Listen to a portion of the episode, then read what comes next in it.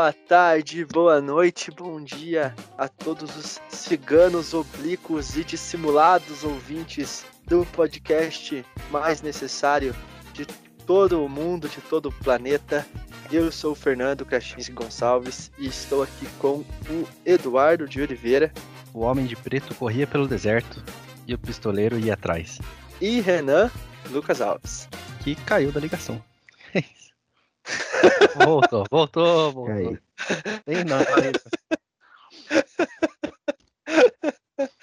Olha. É, então, é, Renan, eu vou estar fazendo a sua, a sua introdução aqui, cara. Tá. Tá ouvindo?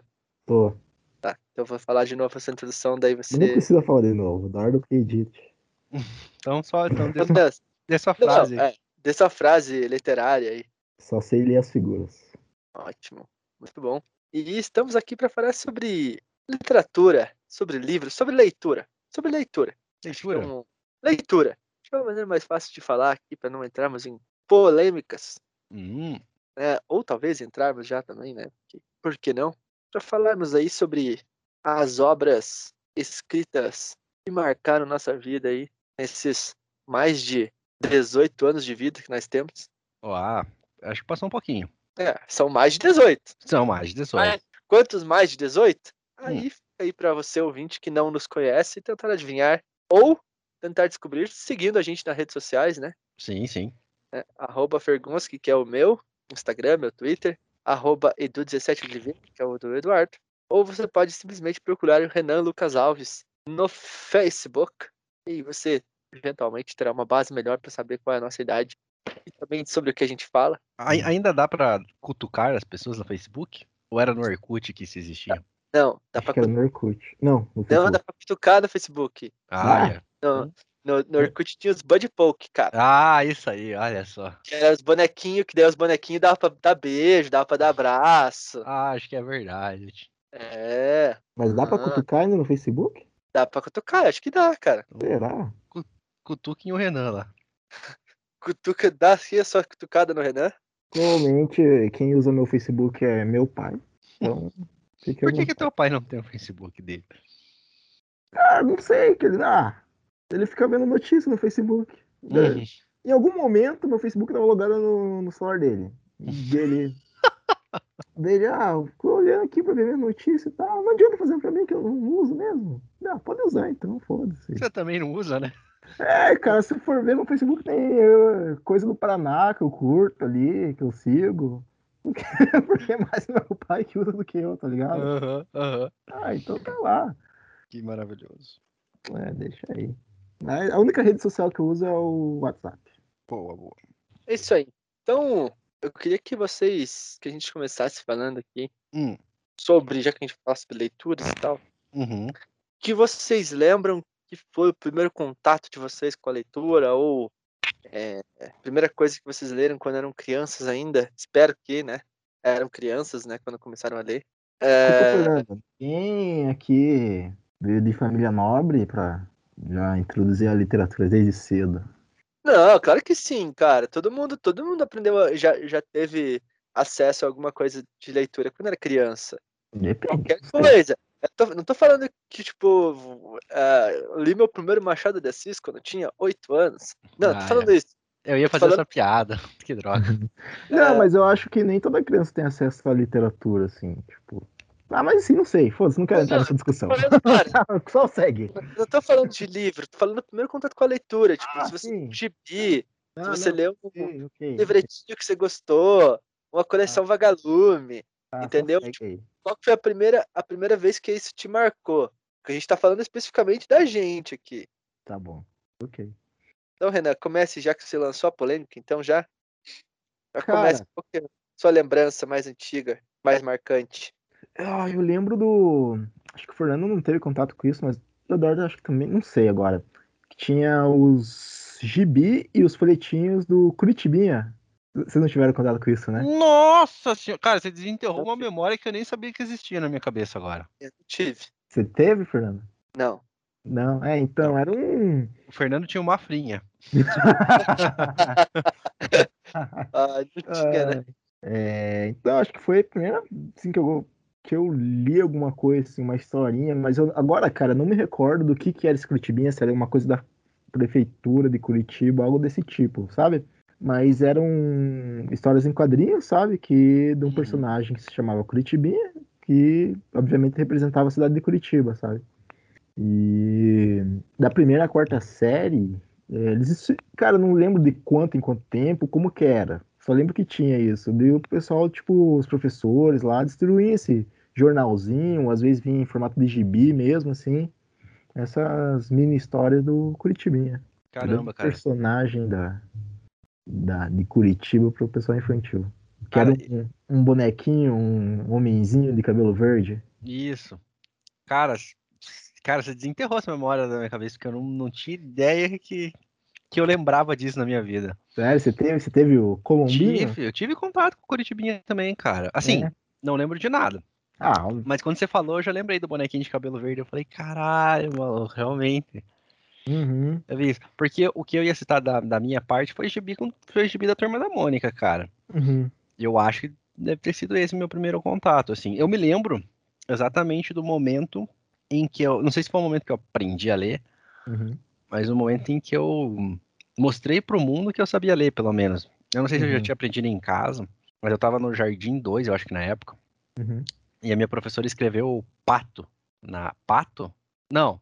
Não, sei lá, a professora escreveu qualquer coisa, porque agora eu, eu- falei pato, mas pato é a história da minha tia, é uma outra história que não tem nada a ver comigo. É, mas a professora escreveu alguma palavra, no, no- palavra simples, assim, né, de quatro, cinco Uhum. letras no quadro e eu li. Caixa. É, qualquer coisa do tipo. É, Chega lá, a pessoa escreveu a palavra bem complexa, né? Vocês não, Exceção. referência, cara. Meu Deus, vocês não pegaram a referência, cara. Eu tô O muito quê? triste. que, que referência? O que você falou? Tinha uma propaganda da, da Caixa Econômica Federal, que tava uma família andando assim. Uhum. Aí o Piazinho olhava pra fora e falava, Caixa. Aí ele, olha, mamãe, o Dudu tá lendo. E era Dudu mesmo, tá ligado? Nossa, Pia, não, não conheço a propaganda. Nossa, velho. Aí eu pensei que vocês iam pegar essa referência e ninguém pegou. Eu fiquei O que, triste. eu, o que eu pegaria era do Zizal, cara, do Emerson Shake, lembra dessa? Deve ter sido da mesma época, então. Mas é a mesma época, cara. É exatamente por causa disso. Ah, é. Causa dessa Olha, gente. O Zizal tá lendo, pô. Ah, É isso mesmo. Ah, entendi. Não sabia, não tinha. Mas é, enfim, eu era, tipo, sei lá, tinha oito, nove crianças na sala, eu era a única, foi a única que conseguiu ler, assim. E chamei atenção por causa disso. Mas, cara, meu contato com leitura foi isso, assim, foi gibi, meus primeiros livros, como eu falei no episódio do Harry Potter da semana passada, coleção Vagalume, assim, me lembro de, acho que o primeiro que eu li foi aquele do Mistério do Hotel Cinco Estrelas, cara, esse, é o- esse é o Garotada do Bairro, o Mistério do Bairro, não sei das quantas, assim, foi um, foi um dos meus primeiros livros, assim, por causa que minha mãe incentivou a ler, devia ter uns oito, nove anos na época, mais ou menos, quando eu comecei a ler o livro, né, os gibis já lia muito antes, mas com certeza foi com o gibi da Turma da Mônica e do, do Curitibinha aí que o Renan lembrou, desenterrou essa memória da minha cabeça. E você, Fernando? Ah, não, Então. diga. Não, vai lá, Fernando, depois eu com- complemento. Ah, tá. Você que sabe. Podia complementar já. Complementa Não, eu já. ia falar que eu tinha outro gibizinho também que eu lia, mas acho que esse era mais do meu. da minha parte social aqui, numa, que era um gibi do Manequinho, que era as aventuras de um surfista. É isso, não. Zero É. conhecimento. Ah, então. Eu acho que era. sei- É que assim, meu irmão. Putz, meu irmão desenha bem pra caralho, sabe? E quando ele acho que ele tinha uns 10 anos por aí. Ele é 3 anos mais velho que eu. Então, ele tinha uns 10, eu tinha 7. Ele fazia um curso de desenho. E nesse curso de desenho ele podia emprestar gibi, algo desse tipo. E ele sempre trazia alguns gibis pra casa, assim, sabe? Hum, Gibi do Homem-Aranha, essas coisas. E ele tinha esses. Sempre trazia gibi desse. do manequinho. massa, massa. Aham, dela um surfista. E eu li assim, acho que eu tinha uns 7 anos por aí. Hum. Talvez menos. Mas é esse meu contato. Isso aí foi, foi com, com o gibi também. Então, eu acho que uma das primeiras lembranças que eu tenho, ou talvez a lembrança mais forte que eu tenho da minha infância em relação à leitura, foi porque meus pais compraram pra mim uma caixinha, e essa caixinha tinha cinco livrinhos de histórias da Disney. Era uma caixinha que abria, fazia, tocava música e tal. Daí tinha dentro Aladdin, Pocahontas, A Bela e a Fera. Puta que pariu, qual que Não era- era o tema? Cada livrinho de uma cor? Cada livrinho de uma cor. Puta, cara, não sei se fui eu ou se foi minha irmã que teve um desse, cara. É, é Pocahontas, A Bela e a Fera. Acho que talvez eu tinha Pequena Sereia também. Não lembro. Mas não lembro quais, quais eram todos. Mas eram cinco, se não me engano, eram cinco. E aí, essa é uma lembrança tipo, que eu tenho de, tipo, ter, antes de ler é, ver as figurinhas e depois aprender a ler e conseguir ler os livrinhos. Então, tipo, demorou anos para eu ver as animações desses, desses livros, mas eu já sabia a história porque eu já tinha lido os livrinhos em casa, tá ligado? Então, tipo, que massa. mesmo sem ver os desenhos, eu já sabia quais era a historinha, porque eu já tinha lido os livrinhos em casa. É, eu tive isso. Eu tive um gibi, que eu não sei porque eu tinha aquele gibi, se era do pai, provavelmente era do pai, mas não era para criança, porque era bem violento. Mas eu tive ele, era engraçado. E agora fui pesquisar aqui para lembrar o que que era. Era um gibi do Capitão Ninja, cara. Nossa, nunca ouvi falar. É, é, tipo, aí, tipo, esse cara enfrentava alien, enfrentava dinossauro, tipo, ele meio que entrava do, dos lugares, assim, tá ligado? Dos... Que chapado. Cara, olha aqui, tem uma fotinha aqui do que é feito o Capitão Ninja.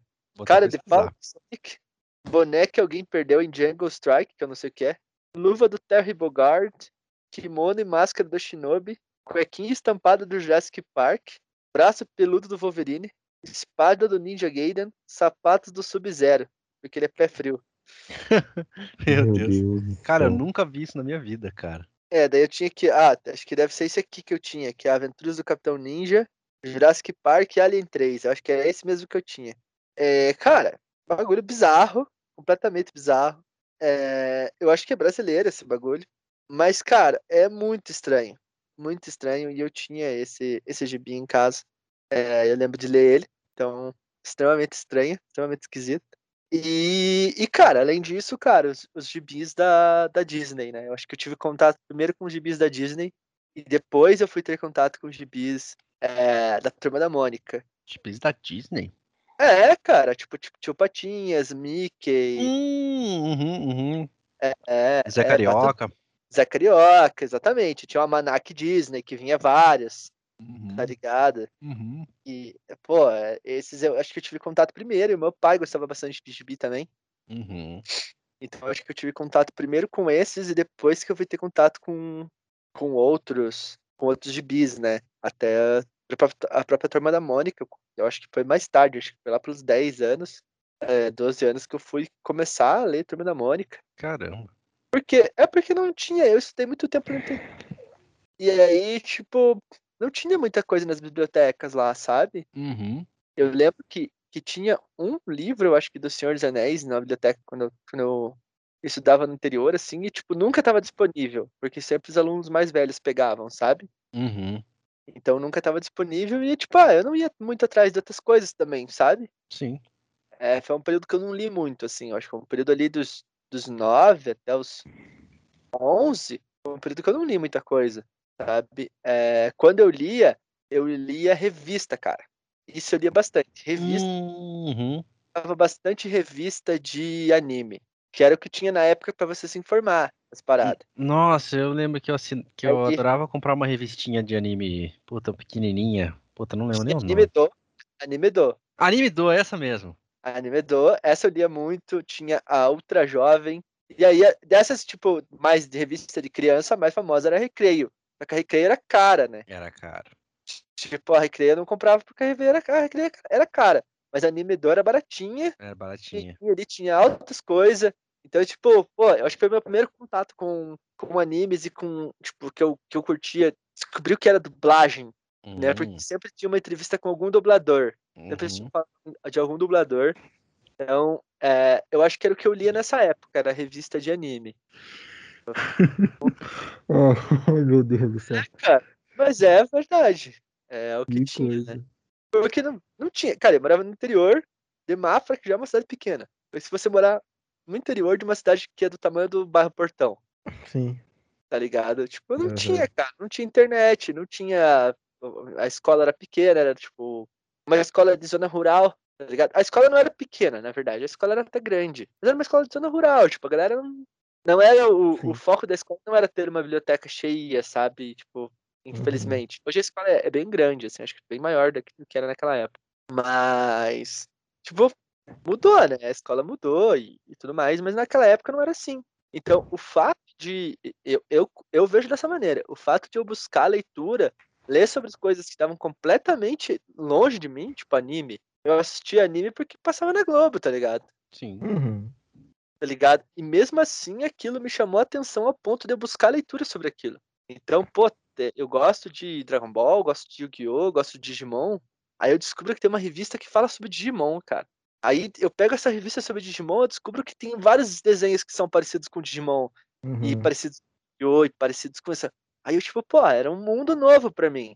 Tá ligado? Eu descobri uma mina de ouro ali. Então, foi, foi o que me, me fez ler nesse período, assim, sabe? É, tudo que saía em relação a, a coisas que eu gostava, eu comprava, na medida que eu tinha dinheiro para isso, né? Claro, claro. Então, eu tive algumas Anime e algumas Ultra Jovem, essas revistinhas eu, Essas Anime aquelas revistas que davam spoiler do, do que ia acontecer na temporada do, do anime? Aí eu não. Que eu, que eu tinha uma assim do Dragon Ball, sabe? Dragon Ball Z. Não, não, não. Pelo menos, tipo, ah, talvez tenha tido um exemplar que foi calhou de ser esse que você pegou, Uhum. Eu não lembro, é que eu não lembro qual era o nome da revista. É, mas tipo, mas- tinha as transformações do Super Saiyajin e tal. Todas as transformações e tinha um spoiler da temporada, assim, sabe? Igual Eu- aquelas de, de novela que tinha, que tinha nos jornais, sabe? Sim. É, Eu me lembro de ter uma revista, de- de eu ter comprado uma revista, não lembro qual, de qual marca, qual coisa que era também. Mas eu me lembro de ter comprado uma revista que ela tinha. Não era do Dragon Ball, mas ela tinha é, a descrição dos dois, três animes que eu nunca vi na vida. E ele tinha a descrição dos episódios. Hum. Tipo, ah, essa é a, lá, primeira temporada. Não é que não tava pra temporada, parece assim, é 40 episódios esse anime. Aí ele tinha meio que um resumo dos 40 episódios, sabe? Entendi, entendi. Acho que era mais ou menos esse que eu É, tinha, cara. então, Pois é. Era massa. E falar em Turma da Mônica, vocês já pegaram aqueles. é, uns, é, aquela- algumas imagens do, do gibi Turma da Mônica fora do contexto? já, já vi, já no Twitter, já. É muito bom. Que merda, né? É muito bom, cara. Tem um aqui da, da Mônica conduzindo uma menina cega, assim, sabe? Aham. A menina cega tá, tá falando. Que lugar mais lindo. Que sacanagem, cara. inferno, cara. Que sacanagem. Ah, meu Deus do céu, cara. Sacanagem. Ai, meu Deus do céu. Nossa, cara, eu lembro também quando era pequeno, ou sim, por uns cerca de uns 10 anos por aí, acho que até menos, que, eu- que a minha irmã tinha um livro, cara, e eu sempre tentava ler aquele livro, nunca conseguia. Obviamente, porque eu não- provavelmente eu não entendia a história, sabe? E eu nunca mais consegui achar aquele livro, cara, depois de, de velho, assim, pra ver qual que era a pira daquele livro. Uhum, Como era laços de família, laços familiares, alguma coisa assim. Uhum. E eu nunca, eu nunca, nunca consegui achar de novo aquele, aquele livro. Eu lembro que a história começava com uma, que era uma menina que morria e ela reencarnava.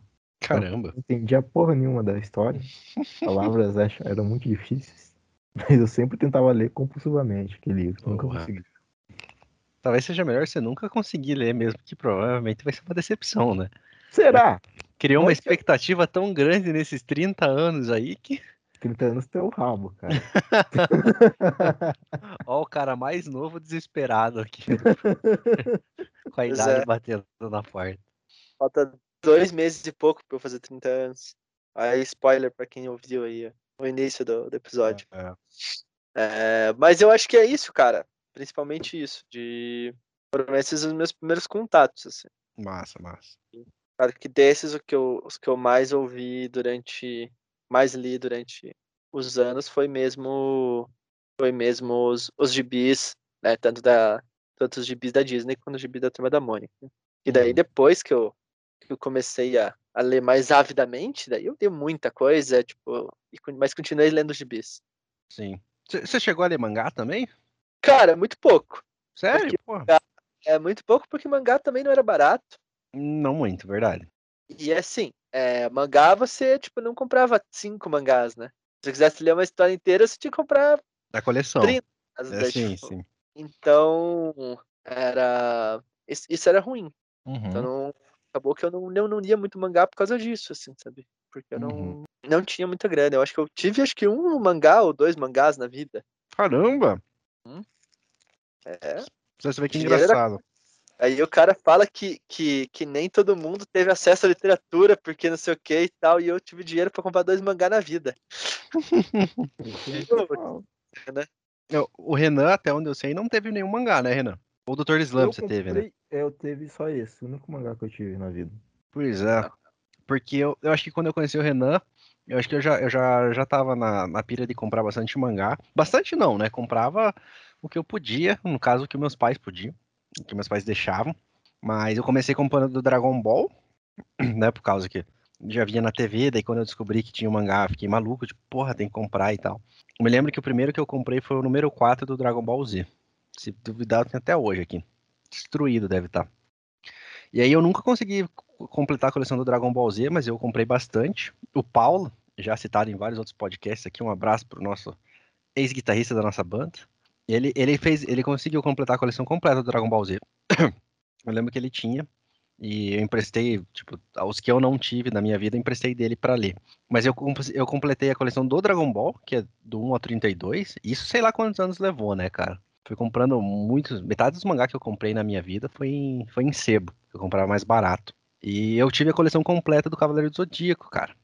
Que eu comprei, li bastante, adorava. E aí, quando eu fiz uns 20 anos, na minha faculdade de loteria, tinha um cara que era viciado. Contei pra ele que eu tinha coleção completa, ele comprou de mim a coleção. Ele falou, porra, cara, não quer me vender? Eu falei, ah, cara, vendo, não leio mais essa porra mesmo. Já li umas 10 vezes, se quiser comprar. E comprou. Eu tenho, mas eu comprei bastante mangá na minha vida, cara. Comprei de algumas outras coisas. Comprei de um jogo que eu adorava jogar, que era o Ragnarok. Ele teve uns 20 mangás, eu comprei os 20, nunca mais saiu. Eu até achava a história legalzinha, assim. E gostaria de ter comprado mais, né? Até hoje eu acompanho algumas histórias em mangá aí, hoje acompanho online. Por... Agora sim, né? Não... Agora que eu trabalho, eu não tenho dinheiro pra comprar mais os mangá. Que daí pra comprar as coleções é foda, né, cara? Mas, Uhum. pô, mas eu gosto bastante de ler mangá, cara. É uma coisa que. Pô, leio até umas histórias alternativas, já li assim, achei, achei bem bacana, até porque é um universo bem rico, né? Não é só pra. Hoje em dia eu descobri, né, que não é um negócio só pra criança e tal. Apesar de que, óbvio, o Shonen, né? Que é o estilo que a gente mais conhece, é o estilo mais famoso, né? Que é o estilo do Dragon Ball e Naruto e, e etc. Pior que eu acho que hoje em dia eu não tenho mais. A palavra certa não é saco, mas não tenho mais apelo pra ler mangá ou HQ, assim, sabe? Sério? Porra, É, cara. pois nem, é, eu nenhum acho que não- tipo. nenhum tipo, eu acho que não me. Não me atrai mais, sabe? Ô, louco, cara. Sim, aham. Não sei, cara. Só se for uma história muito diferenciada, mas eu acho que o estilo de leitura de, de história em quadrinho, mangá, assim, não, não, me, não me apetece. Eu adoro, adoro até hoje. Uhum, é, eu sei que você gosta. Talvez Turma da Mônica. Turma da Mônica é clássico, você, é legal. Ah, sim. Mas não, não tem a pira, assim. Até essas histórias grandes da HQ, né? Tipo, do Batman, ou sei lá, de qualquer super-herói, assim, tipo, Uhum. você vai ler é meio decepcionante, assim, sabe? Algumas são. Pra não dizer a maioria. Mas o É primeiro isso aí. livro, qual que foi o primeiro livro que vocês leram? Eu acho que o Dorga já comentou que foi o Harry Potter, né? Não, foi esse da Vagalume aí que eu falei. É, isso. O do Vagalume. Esse do, do- Cara, eu acho que o Hotel, o Mistério do Hotel 5 Estrelas foi o segundo. Eu vou, eu vou abrir aqui a coleção Vagalume e vou pesquisar aqui quais nomes tem. E eu Uhum. já digo qual que é. Mas vamos, vamos, vamos falando aí que eu, que eu já me lembro. Pois, aqui. cara, eu acho que eu, tipo, enquanto criança, eu já devo ter lido aqueles li- alguns livros pequenos, infantis, assim, só que eu não levo- vou lembrar quais. Mas, assim, o primeiro livro grande que eu lembro que eu li, assim, foi. Foi. O Alquimista, cara. Caralho, do, do, Aham. do Paulo Coelho? Hã? Do Paulo Coelho? Aham. Caralho. Inclusive, que vai virar filme produzido pelo Will Smith. Sério? Provavelmente vai ser o alquimista no filme. Ô, louco. É, Eu vi esses dias, o Paulo Coelho compartilhou um making off do diretor, da galera falando sobre, sobre as locações e tal, tal, tal, mostrando o elenco e pá. Tá rolando, eles estão filmando já. E olha que Sério? ele demorou um monte pra, pra autorizar um roteiro, né? É, eu não- eu não sei em relação a isso, parece que passou por, pela mão de muita gente os direitos do filme, Hum. mas agora tá rolando, assim. Loucura. A Turma da Rua 15. Ó, foi o primeiro que eu li. Hum, Mas eu, eu tô- peguei aqui, eu li vários desses da coleção Vagalume. aqui. saudades de ler um desses só por curiosidade, nostalgia. Assim. É, eu não. Oi, perdão. Não, isso eu ia perguntar a você. Então, cara, livro, putz, cara, eu lembro que nessa época, olha meu gosto, olha meu gosto por, por livro que, tipo, muito bizarro, né? Hum. É, eu lembro que quando eu tava na quinta série, é, eu tinha 12 anos e tinha que escolher. Você reprovou, né, Fernando? Não, eu entrei mais tarde. Entendi. É, mas eu, eu lembro que eu fui, fui nessa biblioteca dessa escola no interior que eu estudava. Uhum. Deu um livro, né? Eu escolhi um livro pra eu ler. E aí eu olhei o nome e pensei, esse livro vai ser engraçado. Aí eu lembrei, era um livro grande, assim, cara. Era um livro grande e tinha bastante figura. É, mas aí eu comecei a olhar as figuras, eram umas figuras de uns, de uns diabos, de uns, de uns monstros, de uns anjos, bagulho muito estranho. Daí eu falei, mas por que que esse livro é assim? Esse livro era para ser engraçado, não era para ser engraçado? Ah! O nome do livro era Divina Comédia. Sim, o Inferno de Dante. Sim. Nossa. É, cara, e é assim, tipo, eu não entendendo porra nenhuma do que o livro tava falando, tá ligado? Aí, lógico, que esse não foi um livro que eu li inteiro. É, não li esse livro nessa época, tá ligado? Nossa, Mas é uma, esse livro. é uma lembrança que eu tive, porque foi uma coisa bem estranha, assim, tipo, oh, escolha um livro na biblioteca, leva pra sala pra fazer alguma coisa. Ai, ai. Era essa e aí, cara, eu escolhi a Divina Comédia pra dar umas risadas. Ah, é. Não era bem isso, não era bem isso. É... Mas eu acho que, cara, eu lembro de ter lido mais pra frente agora, realmente, olhando aqui agora, as minhas leituras, elas, elas demoraram para acontecer, realmente. É para eu pegar, né, na, uma sequência de leituras e começar realmente a, a ler muito. Uhum. É, foi. Eu, eu lembro de ter lido Ponce e o Pêndulo, do Alan Poe, que é um conto. Caramba! Foi com, com literatura tipo, mais de verdade, assim. E foi na mesma época que eu li o, o primeira vez Sherlock Holmes. Uhum. Né? Que também foi uma coisa que eu comecei a ler junto com, com os gibis. Então, eu, tipo, se eu não li tudo do Sherlock Holmes, eu li quase tudo é, nessa época. Daí eu pegava Sherlock Holmes. Daí eu ia na biblioteca pública de Mafra. Eu não ia na biblioteca da escola. Eu ia na biblioteca da cidade para pegar o livro, porque lá tinha mais. Uhum. Eu acho que deve ter biblioteca em colégio em Curitiba que deve ser mais ou menos o tamanho da biblioteca pública de Mafra. Assim. Dependendo do tamanho do colégio, cara, é assim, biblioteca de faculdade com certeza são maiores, assim, mas tipo, com certeza são maiores que a biblioteca pública de Mafra. Uhum. Vocês verem. E aí lá eu sempre pegava um, um Conan Doyle e pegava um gibizinho, foi antes de eu descobrir Harry Potter.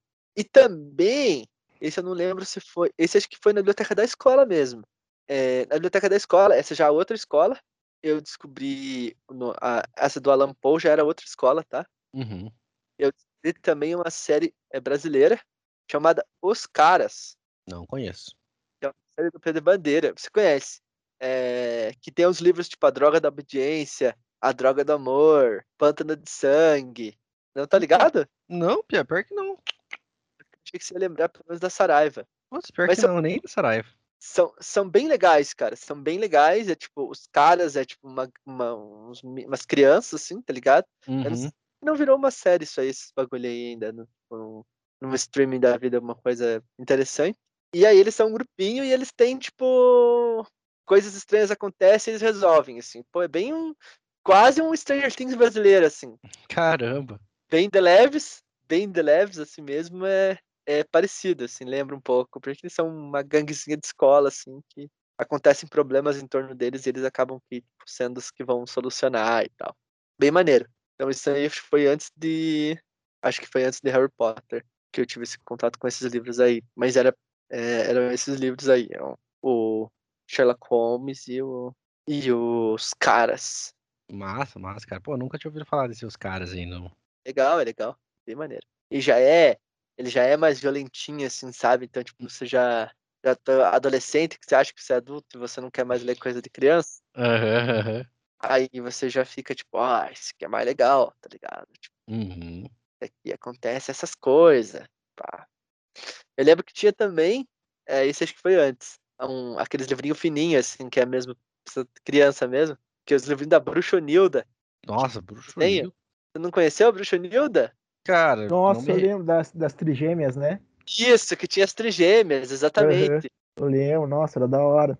É, tinha até um desenho, né? Também, tinha um desenho da cultura. Sim. Bruxonilda. Acho que era. Acho que, não, acho que o desenho era da Trigêmeas. É, mas aí era, era tipo, tá, indiferente, mas tinha a Bruxonilda também. Sim, sim. É, acho que você chegou a passar na Globo, se eu não me engano. Eu, eu acho que sim mesmo. Uhum. Ah. Esse, esse livrinho também eu lembro de, de ter lido, o livro, o livrinho da Bruxonilda. Nossa, era muito da hora. Puta que pariu, eu já devo ter livro do livro deles também. Delas. Provavelmente, Uhum. provavelmente. É- Mas era. Não é. É francês, não é? Eu acho que é, cara, esse pá é. Nossa, que nostalgia agora. Cara, eu, cara, eu não, não- vou, vou jogar no Google aqui pra ver se eu lembro. Ô, louco, cara. Provavelmente você já deve ter visto alguma coisa. Deve ter visto, sim, cara. O Renan falou qual que é o livro dele? Não, Qual- né? Foi você Qual que é o meu primeiro livro? Ou qual que é? É. Não sei. O primeiro livro que eu li? Não, o primeiro livro que te marcou, livro, e não leitura, necessariamente. Ah, primeiro livro que me marcou. Ah, tô ligado são os livros da. Sim, eu já até devo ter tido uns livrinhos desse aqui, aqui em casa. Ah, viu? A Sim, Bruxonilda é sim. famosa, cara. Sim, bem famoso mesmo. Putz, difícil, hein, Fernando? Difícil, né? Uhum. Te marcou. Porque, tipo, ó, o primeiro livro que você leu, não tem como a gente lembrar. Tipo, provavelmente a gente tá passando por cima de muita coisa aqui, porque faz muitos anos, né? O meu é Sim, certeza, o meu é certeza que foi os garotos da Rua 15. É? Aham, certeza absoluta. Eu não tenho essa certeza, não. Eu tenho, eu tenho, eu tenho porque eu me lembro da, da minha mãe me incentivando a ler e tal, de eu ter gostado bastante do mistério, de eu conversar com a minha mãe sobre o livro e tal. Me lembro bastante disso. Bem, tipo, não da história exatamente, mas eu me lembro de, eu- de eu conversar com a minha mãe e dela ter me incentivado a ler esse livro, sabe? De, Hum. de ter sido o primeiro, assim, me lembro bastante mesmo. Então, eu tenho, eu tenho certeza. Nossa, cara. Não vou dizer que é certeza absoluta, porque, né? Tem que voltar no, no, no, no tempo, mas eu apostaria alto que esse foi o meu primeiro livro. Cara, é difícil, Fernando. Vou, vou deixar pra depois, vou deixar em branco aí. Vou pular essa. Vou pular aí pras, pras próximas. Se der tempo, eu volto. Tá, então, então eu já vou te lançar uma outra pergunta já, então. Caralho, Fernando, você tá no espírito do professor mesmo, né? Porra, não, não faço isso com meus alunos. O cara saiu de férias, mas o, né? O emprego não que saiu pulou- dele. Pulou uma, vai pra próxima, então. Né? É, não tem, não tem essa- essas paradas, não. Qual que foi o livro que você. Um livro que você leu que era, tipo, hypado, assim, e que foi uma decepção pra você, assim? Livro que você decepcionou. Não necessariamente o pior livro que você leu, mas pode ser também. Se Uhum. você achar que foi o pior, você Uhum. passa também. Cara, caixa de pássaros. Caixa de Pássaros. Uhum. É, esse eu não li. Mas eu já eu ouvi falar bem dele. Ah, não, cara. Piá, acho que é o pior Cara. livro que eu já li na minha vida. Caramba. Sim, o Caralho. pior livro que eu já li na minha vida, cara. E olha que o Renan já leu a coleção completa de O Crepúsculo. Cara, Crepúsculo é melhor. Não, Eu se, cara, não, o filme é bom. Ai, Tipo, ah, o plot da história é legal, mas o livro, como um todo, forma de escrita do cara lá é uma merda. É uma Ah, é, merda. eu lembrei. Caixa de Pássaros é o da Sandra Bullock lá, né? Isso, aham. Ah, é. Nossa, cara. Nossa, já fiquei até irritado só de lembrar disso. Meu Deus É. do céu, cara. Já não. Já são, mas do filme você gostou. Do filme eu gostei. O filme é legal. É, Tipo, não é o melhor filme da minha vida, mas é um filme legal. Filme, assim, ok. Cara, o, o estilo de escrita dele, a criação de personagens, tipo, totalmente. Cara, foi uma, parece uma, foi uma criança que escreveu o livro. Nossa, e. e- Nossa, a forma de escrita dele também é bem diferente, que ele escreve no tempo presente, sabe? Uhum. Tipo, aí ela anda até a porta e ela abre, entendeu? Bem, bem diferente. Mas não é nem isso que foi o problema, mas, nossa, cara. Ah, mas se você parar pra pensar, é, faz sentido ele escrever no presente, né? Pra, pra, pra atmosfera do livro faz sentido. Hum, será? Acho que sim. Mas eu tô falando sem base nenhuma, né? Só Ah, parei sim, pra sim. pensar aqui agora, porque eu não li o livro, então não tem como falar. Cara, mas é tudo, tipo, até os personagens, sabe? Tudo uns personagens super superficial, assim, que aparece, sem, sem background nenhum, só aparece lá e pronto, e depois Você tá volta. Tipo, King, cara, que enche de, de, de background até o cachorrinho que aparece na história. Cara, mas é assim que é massa, tá ligado? Talvez o Stephen King exagere alguns pontos. Mas, cara, aparece um personagem ali, oi, esse é Joãozinho, sabe? Tipo, uhum. daí aparece outro que é o Pedrinho, e você só sabe que qual personagem que tá agindo porque ele coloca o nome. Tipo, ninguém tem uma personalidade em si, sabe? Porque são tão uhum. superficiais. Diz, nossa, é horrível, Achei bem ruim mesmo o livro, cara.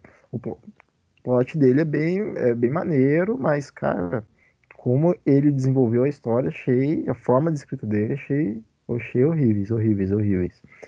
E depois eu fui pesquisar, o cara, acho que ele só conseguiu publicar esse livro porque ele já era famosinho, né? Ele é, acho que faz parte de uma banda, sei lá. É música, Caramba! É, exatamente. Ia ficar na música. Mas fez um sucesso, né? Ah, mas nem tudo que é bom faz sucesso e vice-versa. Entendi. Tá certa a indignação. Eduardo. Cara, eu, eu, eu vou. Eu vou roubar nessa resposta aí. Porque eu fiquei decepcionado com um livro que eu já tinha lido. Isso, isso é uma experiência bem recente. A, a, com um livro que eu achava que era um, um livraço e por algum motivo é, não é. que é o Diário do Chuck Palahniuk, cara.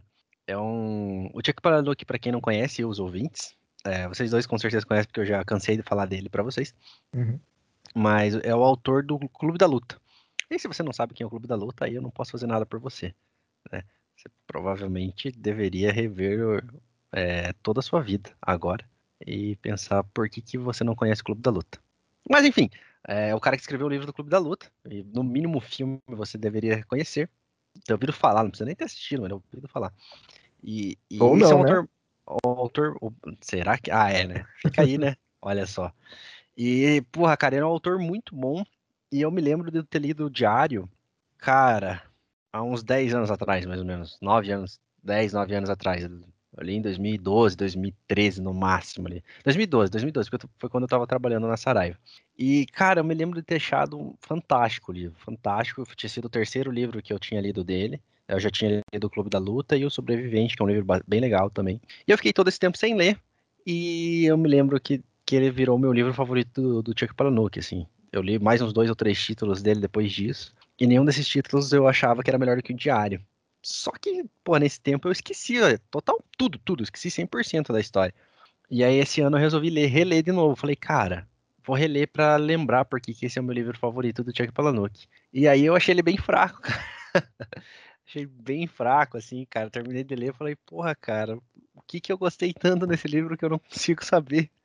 Qual que é o, a sinopse da história? Cara, a sinopse da história é o seguinte: é, o, o, a, a, a, a, história é narrada por uma mulher uhum. que se casou. É, são sempre histórias bem tristes, tá? As histórias do Chico Palahniuk são sempre histórias bem, bem tristes, até com com um background bem pesado, assim, uhum. e, e, proposital, né? É, é, o que ele gosta de escrever. É a história de uma mulher que, que, é, que, era, que é casada com um cara e uhum. o cara uhum. resolveu o cara resolveu se matar uh, com, com gás carbônico do carro, sabe? Ele ligou o carro, uhum. gás carbônico, só que salvaram o cara a tempo, ele não morreu, só que ele ficou em coma. Uhum. Ele causou danos nele o suficiente para ele ficar em coma e ele ficou vegetativo. E ela meio que largou todos os sonhos da vida dela pra se casar com ele. Eles tiveram uma filha, tudo. Uhum. E, aí, e, aí, e aí ela acabou virando, tipo, uma, uma empregada de hotel, que é onde o cara mora. O cara morava numa ilha, ela foi morar junto com o cara, e o cara era empregado lá. O cara era, tipo, fazia reformas nos quartos, etc, assim. E ela virou uhum. empregada uhum. lá, tipo, vivendo uma vida de merda, sabe? Uhum. por, por causa dele, assim. E aí Agora, ela... todas as nossas ouvintes que são empregados de hotéis sabem que o Eduardo pensa que você tem uma vida de merda. Não! não, não, sacanagem. Mas a, a, tipo, é, ela, ela, é ela totalmente depressiva, uhum. descrevendo a vida dela, né, num diário. Né? Ela, ela fala assim, tipo, ah, tô fazendo isso porque meu psicólogo, não sei quem, me recomendou fazer isso. E eu fico escrevendo, mas aí, tipo, virou alcoólatra, etc, assim. E é, é uhum. eu não vou dar spoiler, porque daí é mais ou menos isso. Ela descrevendo, tentando, é, ela colocando para fora, porque, tipo, a, a, forma de escrever, de escrever, é, de escrever o diário é como se ela estivesse falando com o cara, sabe? Uhum. Reclamando com o marido dela da vida em que o marido dela colocou ela e dela ter tá totalmente arrependida de dessa vida. E... Ah, parece uma história interessante. Pelo menos cara, desenvolvimento é, de personagens e tal. Não, cara, os personagens são muito bem desenvolvidos. Essa parte não é ruim, não. É só, é só a história que eu achava que era melhor e não é, cara. Assim, tem uns mistérios na história e tal. É, tem um, um, final que é mais ou menos um plot twist, que normalmente tem mesmo nas histórias do Chuck Palahniuk. Só me decepcionou, cara. Eu, eu acho que talvez eu. eu, eu plot twist eu... que ela estava em coma. Já pensou? Mas eu, eu acho que eu criei uma expectativa tão alta em relação ao, ao que uhum. eu o que eu tinha achado do livro que acabou não atingindo, assim, sabe? Entendi. E eu, eu fiquei mais decepcionado ainda de ter achado meio fraco o livro, cara. Assim, falei, porra, cara, não só não me agradou tanto, como eu achei fraca a história. Porra, cara, que saco, assim. E, porra, eu adoro o Chuck Palahniuk, cara. Ele tem, ele tem uns livros muito bons. Ele, ele tem uns livros meio merdas também, cara. Uhum. Ele escreveu dois livros que são uma espécie de paródia dos 50 Tons de Cinza, né? Nossa. É, é, um livro só, na verdade, que chama uhum. Nossa, é péssimo, cara. Péssimo, horrível. Ah, talvez você tenha que ter lido os 50 Tons de Cinza, né? Pra... Cara, talvez, cara. É porque é um livro assim, é um livro sobre um cara. Eu acho que é um cara. Uhum. Um ca... Não, uma mulher. Algum, não lembro se é um cara ou uma mulher, mas é uma pessoa que inventa um, uma máquina, um vibrador, assim, uhum. Eh, que, né, que, que causa prazer nas mulheres, só que, tipo, é o, o, o, ápice, assim, sabe? Uhum. Tipo, é, é melhor do que qualquer coisa que existe no mundo. Aí todas as mulheres começam a, a comprar esse negócio e elas começam a se separar e viver só com a coisa, tá ligado? Uhum. Só que as uhum. mulheres começam a parar de trabalhar, tudo, tipo, as mulheres começam a viver em conta de só ficar usando o aparelho. Só ficar usando aparelhinho, aparelhinho, aparelhinho. As mulheres começam a morrer por causa disso, por, tipo, morrer de desidratação, etc. E aí o mundo entra em caos porque os homens estão sem mulheres, as mulheres ficam só na maquininha, os homens não sabem o que fazer. E, uhum. Nossa, é muito ruim, cara, é muito ruim mesmo, assim. É muito ruim mesmo. É, eu acho que o nome do cara é Max, por isso que é, o nome do livro é Clímax. É, uhum. cara, é bem, bem ruim mesmo, assim, bem ruim. Mas enfim, me enrolei aí para variar, uhum. fiz meu monólogo de sempre aí, dizendo que a minha decepção foi com o Diário, Fernando. Cara, para mim, talvez porque era um, um grande sucesso e tudo mais. É, se bem que eu não fui com tanta com tanta esperança ou expectativa para esse livro, mas eu acho que por ser um grande sucesso, pelo que as pessoas falavam e tudo mais, não sei o que, papapá, o resultado final foi muito frustrante, que foi a menina que roubava livros. Eu tentei ler esse livro, não consegui. Cara, é tipo muito brega e clichêzão, assim, sabe? Tem uma parte do. Tem um trecho do livro que eu achei bom. que eu até quase assisti o filme só pra ver essa cena. Mas quando. Quando. É isso que é foda nessa adaptação, né, cara? Quando eles é, mostraram a primeira cena da menina, o primeiro cartaz do filme, eu falei: esse filme vai ser uma bosta. Porque é, a menina descrita no livro o tempo todo como uma menina, tipo, maltrapilha, é, cabelo sujo, a menina tá, tipo, zoada o tempo todo. Uhum. E aí uhum. no filme, no primeiro cartaz era, tipo, a menina, cara, assim, nos trinques, uniformezinho, livrinho na mão, cabelinho enroladinho, brilhoso, sabe? Cara, eu olhei assim, porra, isso não é a personagem do livro, cara. Não é. Essa menina não é a personagem do livro. Simples assim. Já começou cagando pau. E tem um trecho do livro em que ela tá procurando um amigo dela. Eles estão fazendo uma procissão, assim, com, com é, presos, né, judeus. Uhum. Né, os partes estão levando eles, e ali ela entra no meio dessa galera para procurar o amigo dela.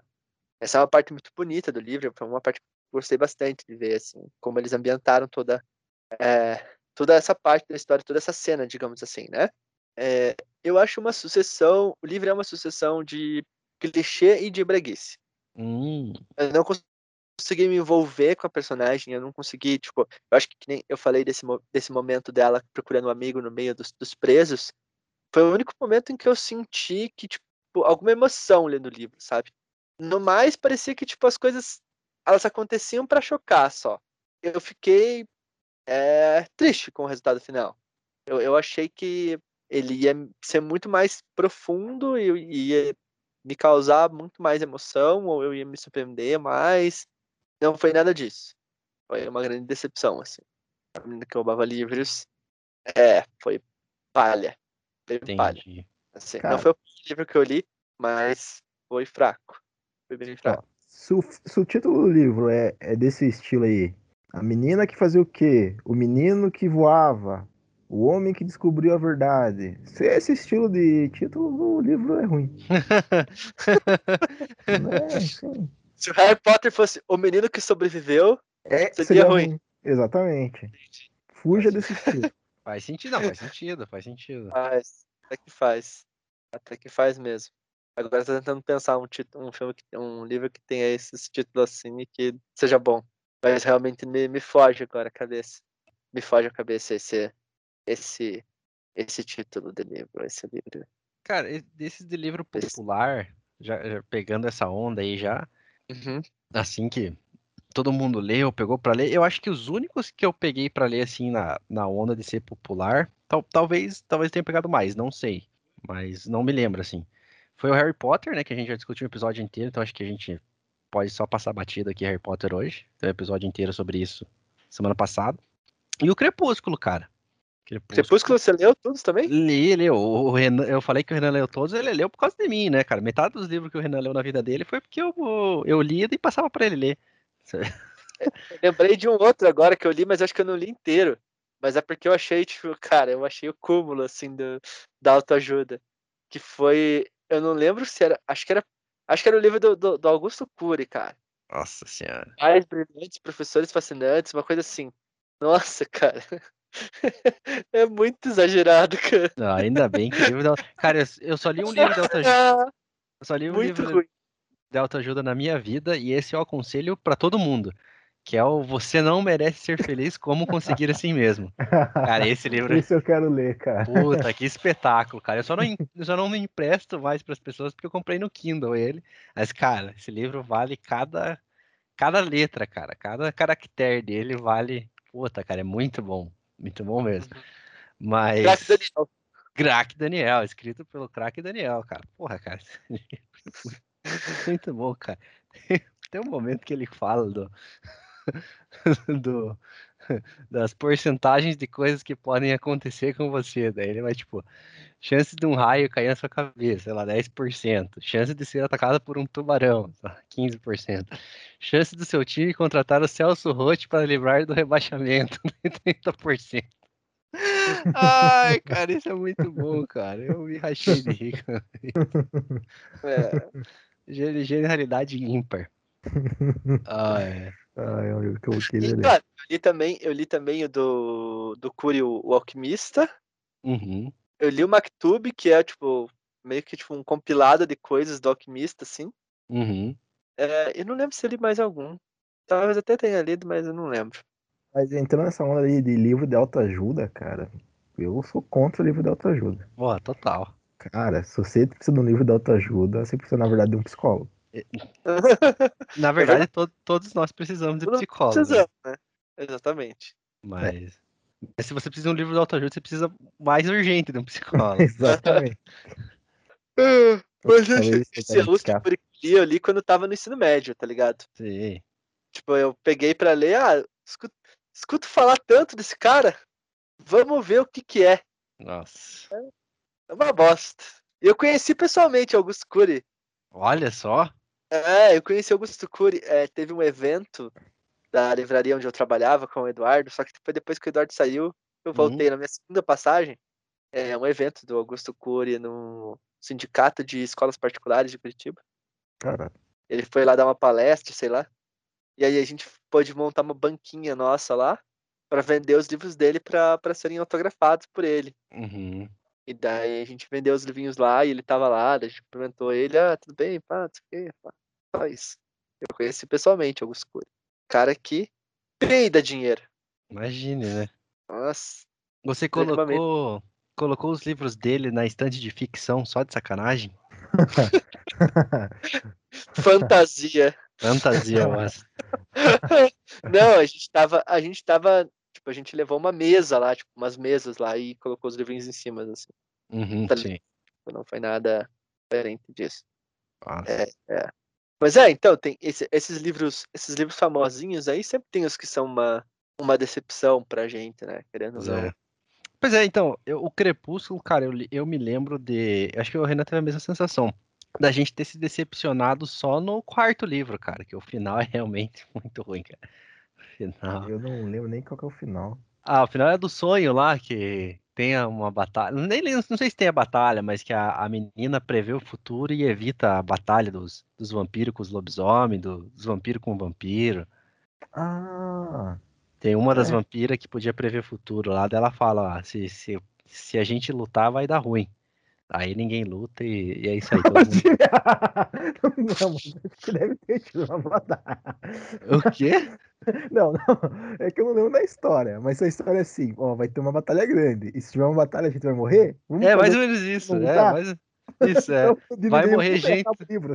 Vai morrer gente do teu lado, vai morrer gente do nosso lado, e aí é melhor a gente não lutar. Daí os, ah, então não vamos lutar, né? ok. É, Quebra de clima foda, né? tá muito. Mas não, mas revendo hoje, assim, lembrando das poucas coisas, é, é ruim, tudo é ruim, na verdade, né, cara? Então, não vou dizer que tudo é ruim, mas é muita coisa ruim, cara. Porra, cara, não dá. Se Então, você- eu acho que eu acho que eu já tava um pouco velho nessa época. Uhum. Não, eu e É, o Renan também já tava velho, mas a gente foi idiota. né? eu, eu, eu- o que que foi? O Crepúsculo foi em que época mais ou menos? 2000 e 2008. 2008. É, então eu tinha, é, era, tava no terceirão assim, né? E assim, eu era muito fã de Harry Potter. E nessa época surgiu aqui- é, surgiu né, uma rivalidade ali entre os dois, né?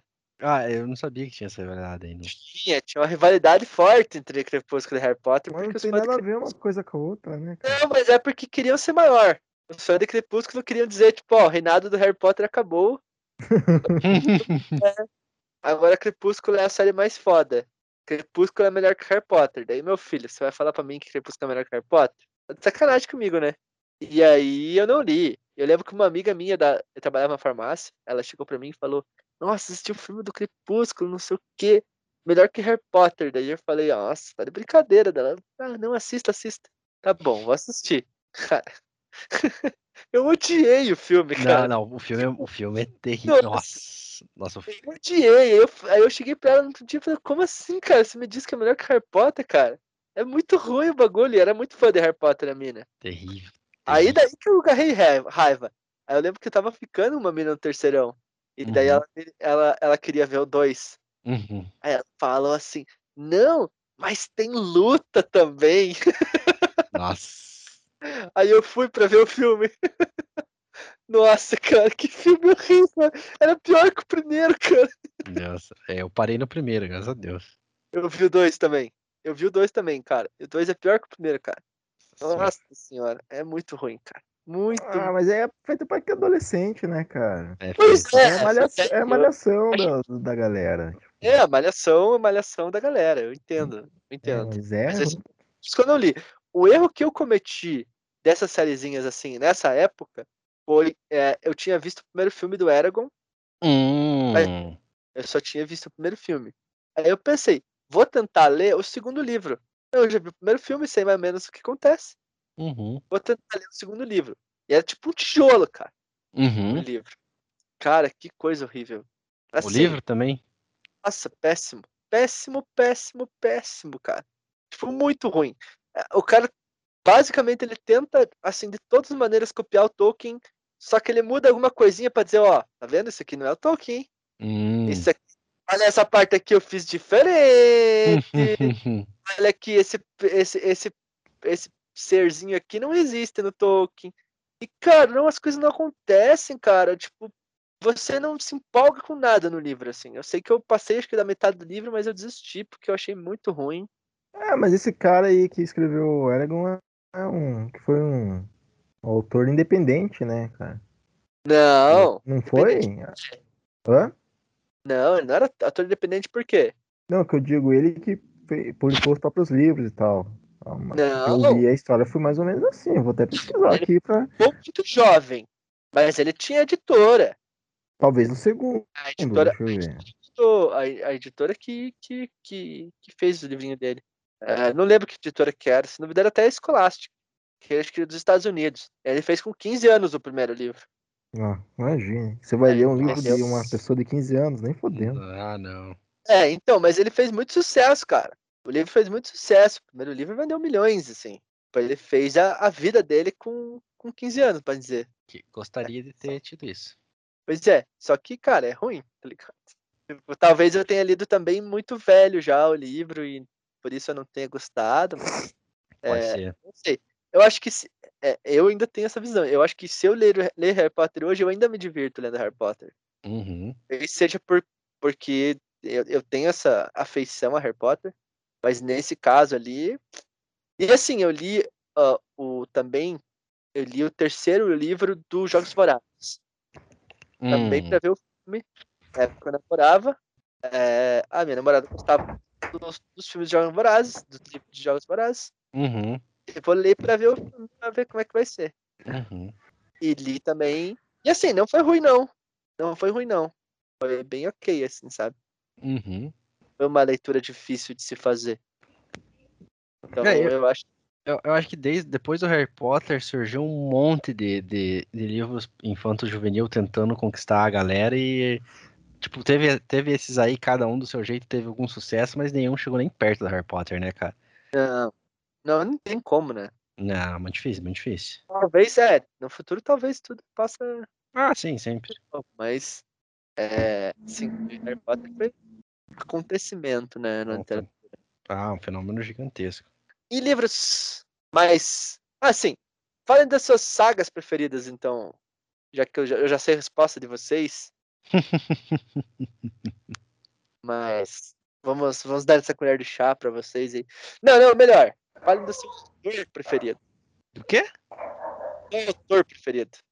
A resposta Ah. vai ser a. A mesma. A resposta vai ser a mesma, mas vamos lá.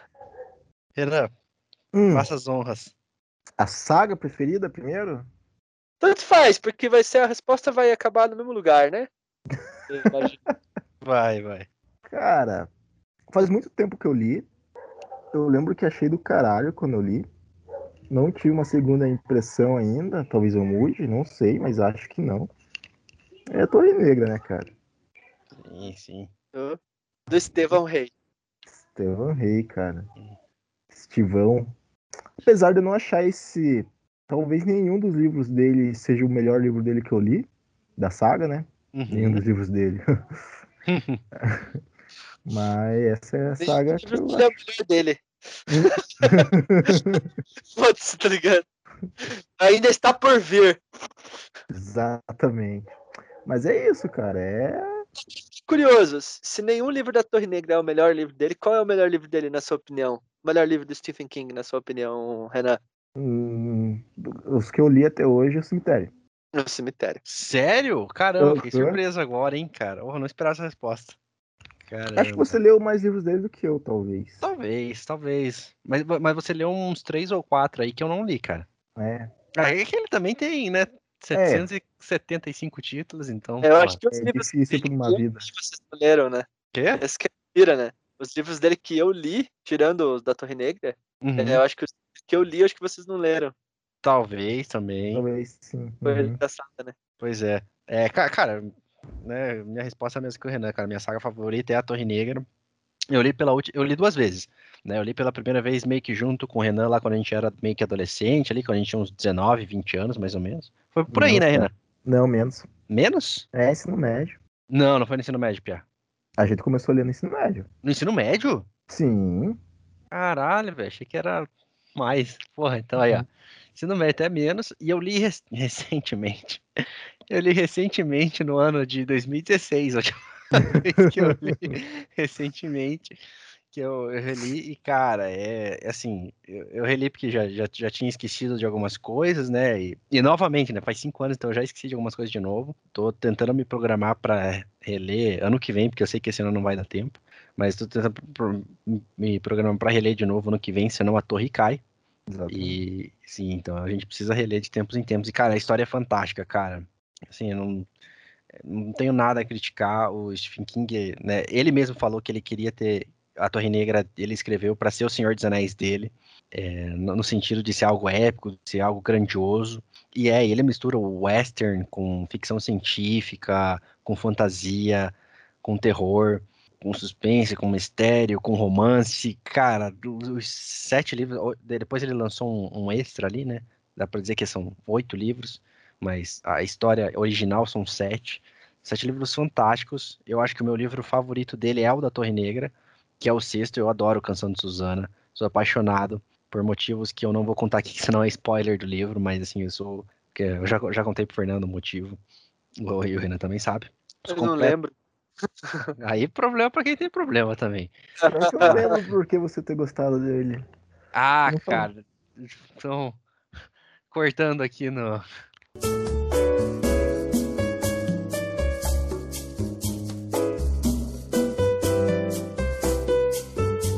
Voltando. Então, assim, cara, eu. só mas isso tem realmente grande influência na história para você ter cortado o podcast? Tem, cara, tem, porque isso para mim, para mim isso foi muito impactante quando eu li primeira vez, entendeu? Agora os, os ouvintes vão ficar mais curiosos. Ah, mas esse, esse é o objetivo. Cara, isso foi muito impactante para mim, cara. Foi muito impactante. Olha aqui, eu, quando... quero deixar claro para os ouvintes que eu não achei nada demais. Porra, cara. eu não nada na história. Quando eu, quando eu li a primeira vez. Não, tem, tem total influência na história. E quando eu li a primeira vez, eu falei, cara, nossa, isso eu achei fantástico, assim, achei. Não, não é, assim, não, não é a coisa mais original do mundo, não é nada tipo, meu Deus, ele inventou a roda, não é isso, mas a forma como é que, que, que é apresentado no livro é fantástico, assim, eu, eu, eu adoro. E, e, e, cara, é, putz, eu acho fantástica a saga, a forma como ela termina, eu acho muito legal. Eu tive, é engraçado, assim, porque a primeira vez que eu li, eu tive um sentimento em relação ao final. Um sentimento de tipo, caralho, achei muito foda, puta que tesão. E a segunda vez que eu li, eu tive um sentimento meio que de angústia, assim, pela forma como acaba o livro. Eu falei, não, não, não deixei de gostar, não achei ruim. Ruim no sentido de mal escrito. Mas entendo quem acha também. Porque Stephen King tem problemas para escrever final. Mas, mas o sentimento ruim de, do final ser triste por os personagens ali presentes no final. Assim, falei, cara, primeira vez que eu li, achei isso foda, mas refletindo agora, eu acho que isso aqui é, é, é triste, na verdade, assim, é bem. Putz, não, não é legal, mas. E, e isso, isso, isso eu achei legal também, de, de, de, ter tido um sentimento diferente, de reler, de achar a história fantástica e, e ter um sentimento diferente em relação à primeira vez que eu li. E, cara, eu já li vários livros de Stephen King, acho que o cara. Não teve nenhum livro que eu não tenha ficado preso, assim, para ler até o fim, de ter gostado dos personagens, de ter gostado do desenvolvimento da história. Eu achei ele um, um, um puto escritor, ele é meu livro favorito, assim, meu, meu escritor favorito, com certeza, assim, disparado. E, porra, cara, meu sonho aí é morrer, morrer só depois de eu ter conseguido ler todas as obras dele. Talvez não dê tempo, mas vou tentar. Esse é o objetivo da minha vida. Morrer bem antes que você, então dá tempo. é. Cara, o livro que eu mais gosto da saga é o quarto, velho. É o quarto, você já falou isso. Nossa, cara, eu acho que a história é livro fantástico. Apesar de da, no quarto a história não andar tanto em questão da torre, né? Não, a, a, o quarto é basicamente um flashback, né? É, nossa, mas é, esse flashback é fantástico, cara. Fantástico. É, é, um... é um livro de 800 páginas, 600 são esse flashback gigantesco. Uhum. Tá falando assim, parece que é ruim pra caralho. Não, não, mas, porra, cara, é muito é bom. Fantástico. É Esse é o, putz, é o que eu mais adoro, assim, cara. Mais adoro. Tanto que deu o quarto, o quinto me decepcionou um pouco, porque o quarto é muito bom. Uhum. E o quinto não chega aos pés do quarto, cara. É, é o, o quinto ele tentou. É, é, o quinto é uma espécie de sete samurais. Não sei se você, se você já viu o, o que, que na verdade ficou mais famoso aqui no Ocidente como o como é que é o, o Magnífico Sete. Fizeram um remake do, do Velho Oeste, né? Uhum.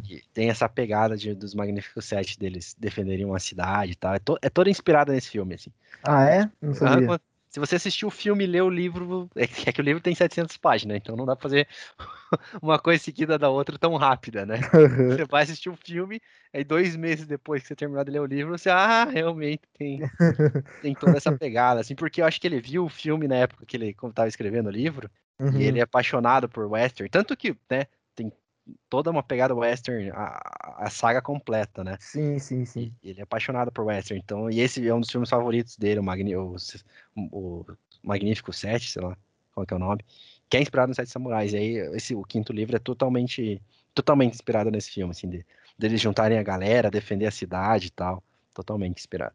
Ah, entendi, entendi. Uhum. É, isso acho que foi o que eu menos gostei, assim, da saga toda. Sem contar que tem a história de um outro livro completo nesse mesmo livro.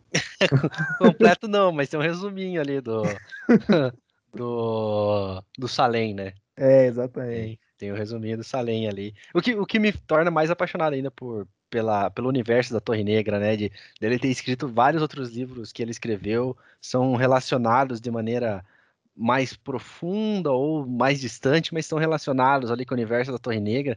Então você lê sim, outros sim. livros que, que tão, são histórias paralelas que não, não tem nenhuma influência com a Torre, mas que você pesca ali um personagem, um, um cenário, e fala, pô, isso aqui é da Torre. Pô, é muito divertido, cara. O Salem eu li por causa disso. Dança da Morte tem relação também. O, o Olhos de Dragão também tem relação. E, e, são livros fantásticos, cara. Todos esses aqui que eu citei, cada um um diferente do outro, né? O Dança da Morte é mais é um, um livro pós-apocalíptico. Uhum. O Salem é um livro clássico de terror. E o Olhos do Dragão é um livro de fantasia, cara. Então, são três livros completamente diferentes e fantásticos, fantásticos, perfeitos. Eu sou apaixonado pelos três, assim.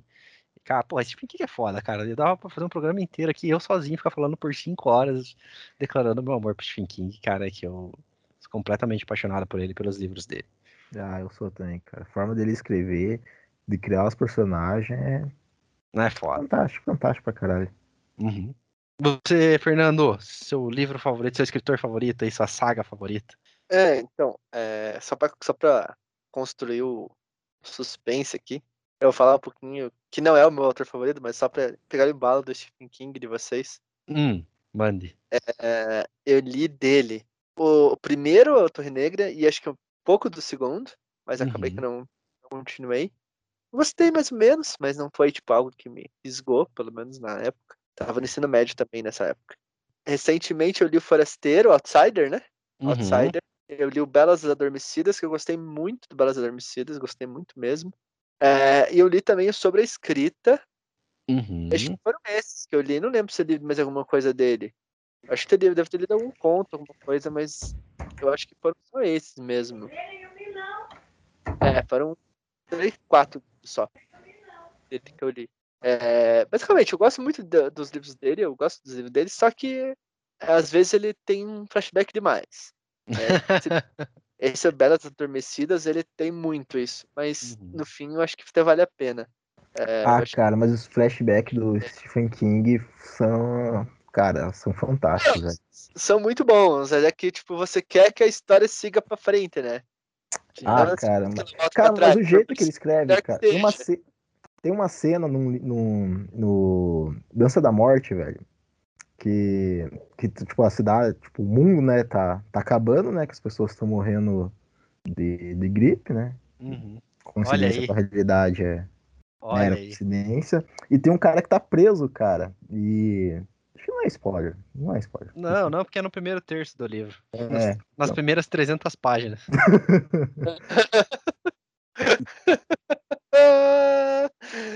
E tem, um, não, então, e tem um cara que tá preso. E, tipo, ele tá preso e todo mundo morreu. Então, realmente, ele tá preso nunca mais vai sair de lá, sabe? Teoricamente. Uhum. E ele, ele começa a comparar de um coelho que ele deixou preso quando ele era pequeno e ele esqueceu de alimentar o coelho. E ele tava, esse cara tava preso e tava morrendo de fome, sabe? E ele começa, cara, o flashback que ele faz de lembrar do coelhinho que ele tinha quando era pequeno, esqueceu de alimentar e tal. Cara, é ah, sabe de você voltar na página dele de novo, que é tão fantástico a forma que ele. É foda, cara. Dele descrever isso, velho. É, cara, é genial, velho. É genial, é genial. É foda. É pra caralho. Uma das coisas que eu gosto nesse capítulo do Lance da Morte, antes do, do Fernando voltar a falar dele ali, é que ele. As, tipo, a maioria das pessoas, maioria que eu digo assim, 70% da população mundial, então a maioria mesmo, estão morrendo por causa da doença. E aí no final desse capítulo, da primeira parte que ele vai virar do, do primeiro terço do livro ali, que é tipo a introdução, né, entre aspas, da história pro miolo, ele começa a descrever a galera que tá imune à doença, porque daí, tipo, ah, 5% da população fica imune à doença e pega, mas não morre. Ele começa a descrever como que essa galera começou a morrer de outros motivos, assim, tipo, o maluco tá andando na rua, cai num buraco, quebra a perna e morre de hemorragia. O outro tá o outro tá também lá vivendo normal, assim, tentando sobreviver no apocalipse. De repente tem um ataque de apendicite, não tem médico para atender ele, ele morre. Não, loucura, né, cara? Cara, e ele, tipo, ele descreve um, uma criança que sobreviveu também, mas aí tem, fica sem os pais, não acha ninguém, morre de fome. Cara. É, não, essa parte da criança é foda, né, É cara? foda, sei lá, né, tipo, uma criança de 5 anos, sei lá. Sim, sim. Mas ele descrevendo, tipo, ó, cara, morreu 70% por causa da doença, mas morreu mais uns 20 aqui que, cara, É, que porque, porque não tem como se virar no, no mundo. Ué, é e é tipo, sabe, umas 10 páginas, acho nem isso, cara, mais 5 páginas dele só descrevendo alguns exemplos, assim, de, de pessoas morrendo por, por, por outras consequências, cara. E, porra, é muito bom, cara, é muito bom, é muito bom, é fantástico. um abraço pois é. pro Stephen King. Um abraço, Abraço. abraço pra todos os moradores do Maine. né? Uhum. Então, nossos ouvintes aí, deve ter gente do Maine que, que ouve a gente também. Porra, com certeza. Tava olhando aqui, ó, a série do, do The Stand que, que fizeram, Uhum. e é assim, velho. Nossa. No IMDB a nota da série é 5.5. É, cara. É eu, eu li também esse aí, cara. Vou te dizer que. que é, cara, não é ruim, não. Não é ruim. Mas, mas é um livro de. Mas também é outro calhamaço de mil páginas. Daí eu acho que esse, esse não vale as mil páginas, cara. Uhum. Esse eu acho que Stand não. é qual? É, É, esse é aqui é o o, Nevoeiro. é o- não, é o do filme dos Simpsons lá. Ah, Que cai a, sobre a redoma. sobre a redoma. The Stand, The Stand é, o, é o que vocês estão falando, é a dança Ah, da não, morte. é verdade, Dança da Morte, tá certo, tá certo. A Não, série, a pô, série do Under the Dome. O Under the Dome, é, eu vi o primeiro episódio, é até bom. Assim, uhum. o segundo pra frente é uma merda, cara. Mas, É? tipo, não. Mas é, é. Não, eu tô falando da série da Dança da Morte, que a nota ah, tá tá. baixíssima. Ah, tem uma Cara. série e tem um, um filme também, né? tem. É, tem uma outra série antiga que a nota tá melhor, mas ainda assim, tipo, não é bom. Assim, Essa, É, eu vi uma nota boa aqui Super Mercedes. Essa, essa minissérie antiga foi feita no mesmo estilo do It lá, tipo, que são dois filmes pra TV, se eu não me engano, assim, Hum, sabe? pode Dividido em duas partes, é, é. Mas enfim, eu, é, eu confundi com Sob a Redoma, é o Sob a Redoma que eu tava querendo falar aqui, que o livro é legal, mas, mas eu achei que não vale, assim. Sério? É, é, não, porque assim, é que a pira, é, é- a pira do, do livro é, é o desenvolvimento dos personagens lá dentro, né? Uhum. do conflito entre eles e tal.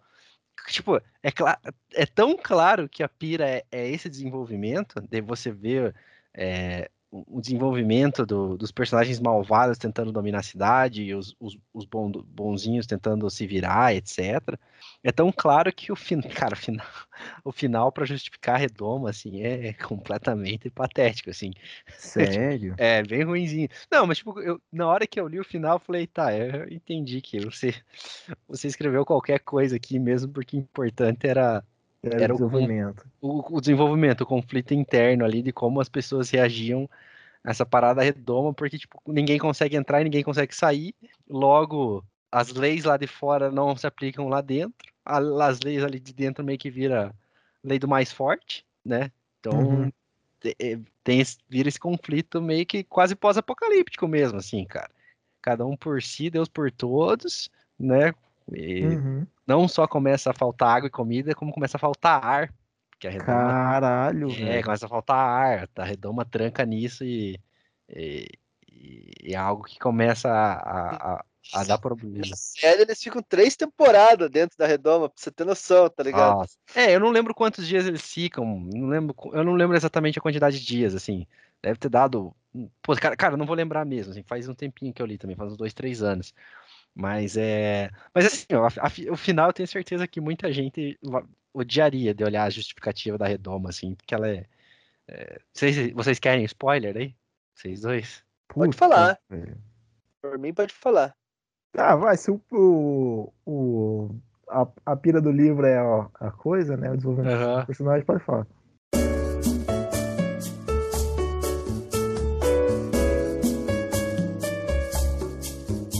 Mas assim, quando eu li isso, deu pra perceber. Eu falei, ah, cara. Porque você fica curioso pra saber o que é a redoma, tá ligado? O livro inteiro. Fala, caralho, o que é isso? E os personagens também, tanto os personagens de dentro quanto de fora, querem saber o que é e tal. Ah, Aí- mas seria uma pira se ele não explicasse, tá ligado? É, eu, sim. Tipo, é isso aí, é isso, tem a redoma e pronto. Eu também acho, eu também acho. Acho que ele deu a justificativa só por dar mesmo. E, Uhum. ah, vocês querem saber o que era? Era isso aí mesmo. Porque, assim, é, é- daí, pra mim, quando eu li, eu falei, ah, óbvio que é, o legal é o conflito mesmo aqui, Uhum, interno na cidade. E os conflitos são legais, eu só não sei se vale as mil páginas, assim, Entendi. entendeu? Não é dece- nada decepcionante, só é longo pra caralho, né? Você vai ler mil, mil páginas pra isso.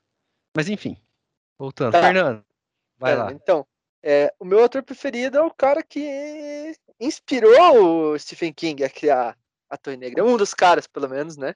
Uhum. Que inspirou o Stephen King a criar a Torre Negra, que é o. Joseph Ronald Reuel Tolkien. Olha só. É, que criou O Senhor dos Anéis, O Hobbit e derivados, Caramba. que, que converteu o C.S. Lewis ao cristianismo.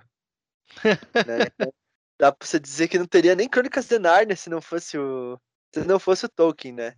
Que, é, que foi outro livro que a gente acabou não citando aqui. Eu li as Crônicas de Nárnia também. São bem legais.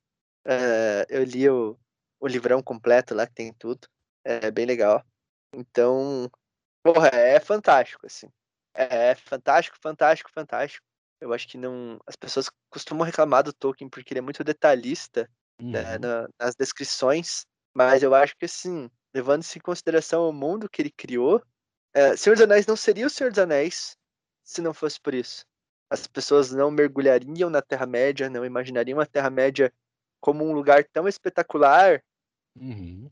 se não fosse por isso, sabe? Então, e, e, e- e eu li os livros depois de ter visto os filmes, assim, e, e aí eu, eu, eu passei a gostar ainda mais dos filmes depois que eu li os livros, né? Porque eu, eu acho que, aí no caso eu tô me referindo especificamente ao Senhor dos Anéis, porque eu acho que há um cuidado em manter isso na linguagem audiovisual, manter esse detalhismo Uhum. da linguagem audiovisual. né? E é maravilhoso, assim. Eu acho que, por mais que algumas, alguns pequenos trechinhos tenham sido deixados de lado, alguns personagens ali menos importantes tenham sido deixados de lado, eu acho que não, não afetou a obra né, cinematográfica. Por mais que as pessoas amem o Tom Bombadil, é, e muita brava que ele não apareceu na Sociedade do Anel. Acho que também não tinha muito porquê. É, o Tom Bombadil é o cara que dá o burrinho pro Sam. Hum. Que daí depois o Sam devolve o burrinho lá quando eles estão na frente do, da, daquela caverna lá que sai o Kraken lá, do, Uhum. do lago, tá ligado? Então é. O Tom Bombadil existe pra isso. Acho que é uma coisa que ninguém percebe no filme, assim, que tipo. Nossa, ele tá com o burrinho de repente, tá ligado? Uhum. É, tipo, ninguém se liga com isso, ninguém tipo, fica de cara com isso. Isso é muito maneiro. O, o Tolkien tem muitas outras coisas escritas que eu acho que vale a pena as pessoas irem atrás, mas é essencial você ler O Senhor dos Anéis antes de qualquer outra coisa, porque é meio que o teu treinamento, né? Uhum. Eu acho até, eu acho até bacana se você começar a ler pelo Hobbit, que é uma leitura um pouco mais é, suave, menos detalhista, né? E também acontece bastante coisa no Hobbit, não numa leitura lenta. É, então isso, é- isso é muito maneiro. Pra depois você ir pro Senhor dos Anéis, pra depois você ir pra drogas mais pesadas. Eu- No Senhor dos Anéis já tem o resumo do Hobbit. Se quiser ler o. Mas eu acho, eu acho bom ler o Hobbit antes. E, aí- e aí você vê o. Aí você vai pros Filhos de Urim, você vai pra Contos Inacabados, você vai pro, pro Silmarillion. E aí você vai né, ficar bem doidão das ideias e, e mergulhar de vez no, no universo do Tolkien. E assim, a gente citou muita coisa aqui, a gente citou. E Harry depois Potter. você escuta as músicas do Jill. Você entra de cabeça nesse mundo de- Nossa de senhora. fantasia. eu nem sei do que você tá falando. Dragões. No- Ah, ah não, pelo amor de Deus. Que Ronnie- Jill, cara. Jill pra mim é aquele bagulho que as minas colocam pra não engravidar. Ronnie James Dio, cara, um dos maiores vocalistas da história da humanidade de heavy metal. Ah, então é por isso que eu não conheço. É, cara. É, Holy é. Diver! Ele canta um pouquinho melhor que isso, Fernando. Ah, não. Eu só tava citando a música. Eu nem, nem me atrevo. Nem me atrevo. mano. Mas enfim, segue aí, Fernando. Senhor dos Anéis. E aí, cara, é, a, gente, a gente acabou citando aqui, a gente, a gente citou, né, o, o, o Harry Potter, a gente citou Eragon e Crepúsculo e não, Harry Potter, Crepúsculo, cara. ah, foi citado.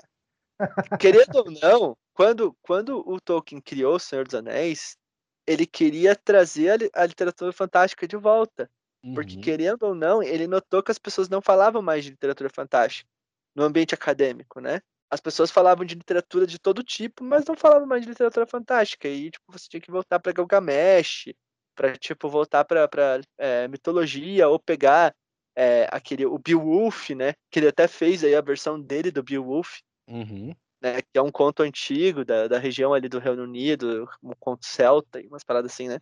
Então, tipo, não tinha nada naquele, nesse sentido, sabe? E uhum. essas criaturas, essa mitologia, ela tava morrendo.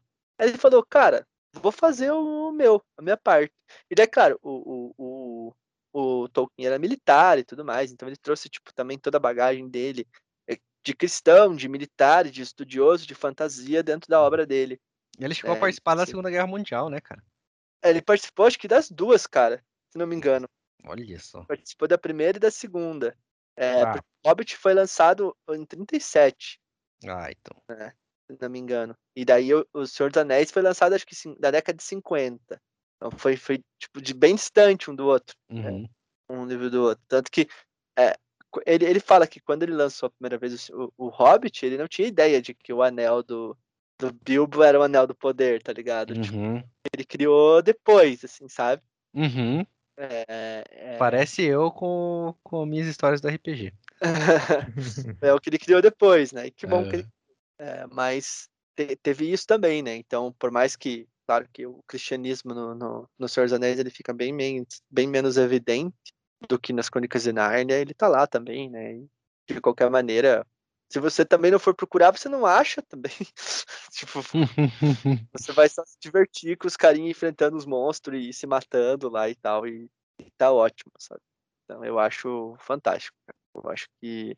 E assim, a, a gente tá falando de livros e tal, é interessante citar aqui no meio acadêmico e, e no meio literário em si, as pessoas não consideram a fantasia como um, como um, um gênero literário de respeito assim, sabe? Porque você pode olhar, tipo, o, o Tolkien nunca ganhou Nobel, nunca foi nem ventilado para o Nobel de Literatura, ou para algum prêmio, ou para alguma lembrança. Assim, o Tolkien é considerado uma literatura de segunda, é, segunda linha, né? As pessoas, as pessoas passam por cima disso, né? Porque em tese não é não sei se não é útil ou por que, que foi criado esse preconceito com a literatura fantástica, né? Ah, é... Fernando, o pessoal de literatura é chato pra caralho também, né? Vamos, vamos combinar isso aí. Sim, sim, são. Eu, eu acho que acho que do ponto de vista assim, tem gente que não lê porque não gosta mesmo. E tudo bem. Pô, se você não lê porque não gosta, tipo, tranquilo, tá ligado? É não, mas... Você imagine quando, quando o cara legal da literatura é o Fernando, você imagina mais essa sacanagem. é, eu, eu, eu tive uma matéria de Tolkien na faculdade. E assim, o professor leu Tolkien para fazer a matéria. É, Ainda bem, né? Pô, se o cara desse Não, cara. o cara não Vocês leu entenderam o que eu quis dizer, seus otários. Ele Sim. não tinha conhecimento do autor até não. então. Você bem que, ó, eu tive alguns professores que não leram e tava é. dando aula, não. Pra você ver. Então, é. ele era um professor, ele é, ele é ainda, imagino, né? Mas ele não tá na Federal do Paraná mais, ele tá acho que na Federal de Minas. Ele era um professor de é, literatura grega, literatura clássica. Caralho. Grega. E aí pediram para ele, porque a gente tava, pô, a gente tinha lido a Ilíada, né, com ele. Nossa então, pô, já que você tá falando de herói, mitologia e tal. Cara, cara Ilíada vamos... também não é um calhamaço de 600, de, de algumas milhões de páginas? É um tijolão também. Porra, é um tijolão. cara. E vocês leram e isso aí... obrigado pra faculdade. É, a gente leu na matéria dele, era a única coisa que tinha que ler. É, da matéria. Porra, também. E aí, pô, mas tinha matéria que a gente queria, que ler quatro livros, cara. Pelo menos nessa era só um. E nenhum deles era a coleção do Vagamulume. Nenhum era vagalume. É pra você ver, é. por isso que a educação tá desse jeito no Brasil. Porra, é sacanagem. e aí, foi pedido para ele dar ministrar essa matéria de, de Tolkien. Só que ele falou: ah, não vou fazer matéria só de Tolkien também, eu vou fazer o herói mitológico. Vou pegar lá das antiguidades e se foda vocês, tá ligado? E vou levar até o Tolkien, que é o que vocês querem, porque Tolkien, querendo ou não, é, é contemporâneo, né? É literatura contemporânea, é tipo, pô, é século XX. Comparado com a então, Ilíada, com certeza. Com certeza. Imagine como que deve ser, cada parágrafo deve ser um ano para você ler, cara, para você entender. Mas é o professor deixa com a gente. Então, tipo, ah, leia do capítulo 1 ao capítulo 4. Nossa. Aí ele vai dar, na aula, ele vai dar uma passada por esses capítulos com alguns trechos. E vai te explicar. Deus, tá ligado? Deus. Então, e cara, o professor era muito foda, tá ligado? O professor era muito bom mesmo, cara. Tipo, ele falava, usava Power Rangers, tipo, como exemplo, nas aulas, tipo, pra explicar. Rambo, tipo, cara, era, era muito legal. Ele era muito bom, muito bom professor. Meu Deus do céu. E assim, e é, e é interessante porque ele tinha essa, também essa visão negativa de Tolkien. E aí ele teve que ler para fazer a matéria, porque os alunos pediram, tipo, faz a matéria aí, por favor. Fizeram, encheram uma listinha lá, né? Uhum. Interessados, ele, pô, tá beleza, então eu vou ler esses livros então e fazer essa matéria pra esses alunos chatos do caralho. E, cara, ele se apaixonou pelos livros, cara. E hoje ele, tipo, ele virou um grande defensor da literatura do, do, do Tolkien. Mas é existe esse preconceito contra a literatura fantástica, uhum. né, como um subgênero, assim como existe com o policial, né? Uhum. Então você o próprio Stephen King, cara, o Stephen King não é colocado como um, um grande autor, tipo, pelos, pelos intelectuais, assim, tá uhum. tá ligado? Não, intelectual odeia Stephen King. Se, o cara, se os caras forem pegar, tipo, autores vivos dos Estados Unidos que são foda, os caras vão falar do. Eu não sei se ele ainda é vivo, mas vão falar do, do Ian McEwan, vão falar do Philip Roth, vão falar de uns caras, tipo assim, tá ligado? Uhum. Do Cormac McCarthy. É, é, e não, eu não vou falar do, do King, tá ligado? Ah, autores dos Estados Unidos, especificamente, tá ligado? Assim como se forem falar de autores britânicos, não vão falar da, da J.K. Rowling. Nem quero que fale também dessa pau no... ah, cara, os intelectuais são chatos pra caralho, né, cara? Eles gostam desses textos difíceis na pois é. deles. Vamos tomar no cu, cara. Vai cara, que, que, conseguiu romper um pouco isso nos últimos anos e que virou um cara que tem uma moral muito grande com grandes escritores e é admirado por grandes escritores é o Neil Gaiman. Uhum.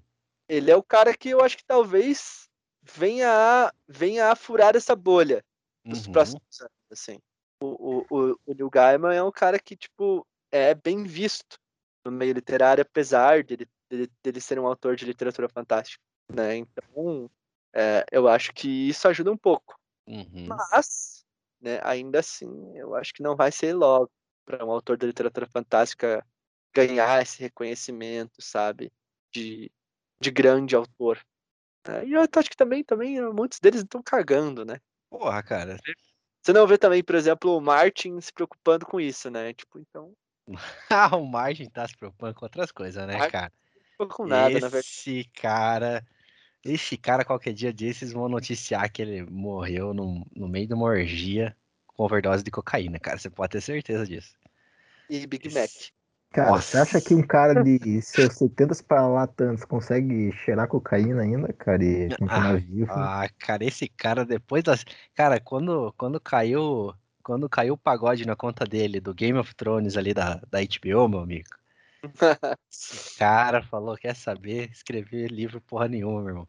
Tô escrevendo roteiro de série aqui faz 20 anos, ganhando uma merreca.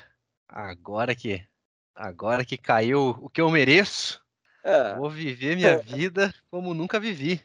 Uh, acho que não é assim. Eu acho que, acho que depois do primeiro livro ele já tava ok. Ele tá, cara, ele tá exatamente Ai, como. Ele já era milionário já. Ele tá vivendo a vida do Leonardo DiCaprio em Lobo de Wall Street, cara. Mas é. o.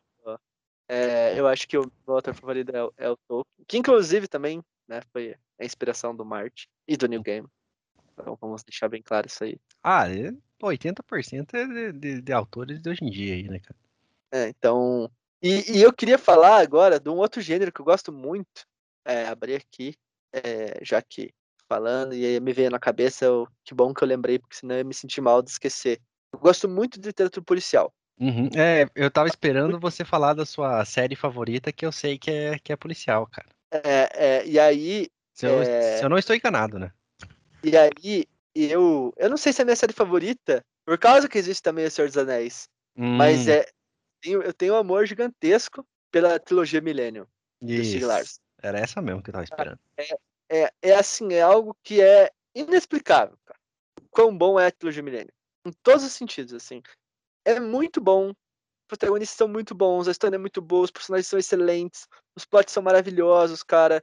Porra, é tudo fantástico, assim. A, a, é, é, muito foda saber que o, o, o, Larson morreu, tipo, assim que entregou os livros, basicamente, né? Tipo, ele, teve um, ele teve um AVC três meses depois que. que é um AVC ou não? Ele teve, acho que um infarto, uma coisa assim. Três meses depois que entregou os livros na editora. Nossa. Né? Então, uhum. tipo, ele não viveu o próprio sucesso, né? Uhum. E, e eu, eu descobri a, a série Millennium por causa do filme, o primeiro filme, a versão americana dele. Me falaram para ver os suecos, eu não gostei tanto quanto do americano. Uhum. É, mas os livros são espetaculares, assim. A trilogia original, né? Depois Sim. aqueles outros lá, ah, se poder, é uma merda. É uma merda gigantesca, assim, né? O outro cara quis escrever ficou uma bosta. Mas os três originais são fantásticos, assim, fantásticos mesmo. E, e eu adoro série, original, é, série policial, assim, coisa policial. Inclusive, é, eu procuro novas obras que tenham crimes, assim, para ler e para ficar preso ali. Preciso descobrir quem é o assassino e tal, não sei o quê. Uhum. É, que é muito bom. Eu adoro fazer isso. É, eu lembro que quando eu li o Deuses Americanos, eu tava cagando pra Briga dos Deuses, eu queria descobrir quem era o assassino lá da cidadezinha. tipo, o, o plot principal da história para mim morreu, tá ligado? A partir do uhum. momento que tem um serial killer, todo o resto para mim deixa de ser necessário. E, e recentemente, é, tem uma série que eu preciso ver também, inclusive, que virou uma série da HBO, que é um livro da autora que fez Garota Exemplar, também uma puta obra de. O filme, o filme é sensacional, o livro eu não li, mas o Garota Exemplar, quem não, não assistiu, assista, tem um plot maravilhoso, é um plot twist maravilhoso no filme, antes do final do filme. E ela fez um outro livro chamado Objetos Cortantes. E eu fui ler esse livro e, cara, o plot twist é espetacular. Assim, é muito bom. Ao mesmo tempo em que quando você procura esses livros policiais, você acaba caindo em uns bem palha. Uhum. Você acaba se decepcionando. E é um que foi uma decepção muito grande para mim. Foi um livro que também é um sucesso gigantesco de vendas. Não sei, esse também entraria na lista dos piores livros que eu já li, porque, cara, foi mal feito.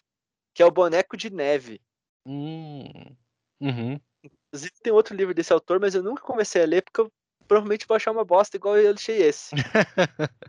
é, que é Ionesbo, o autor é um autor norueguês, como sempre, né? Os, o, o norte europeu ali servindo em, uhum. em literatura policial.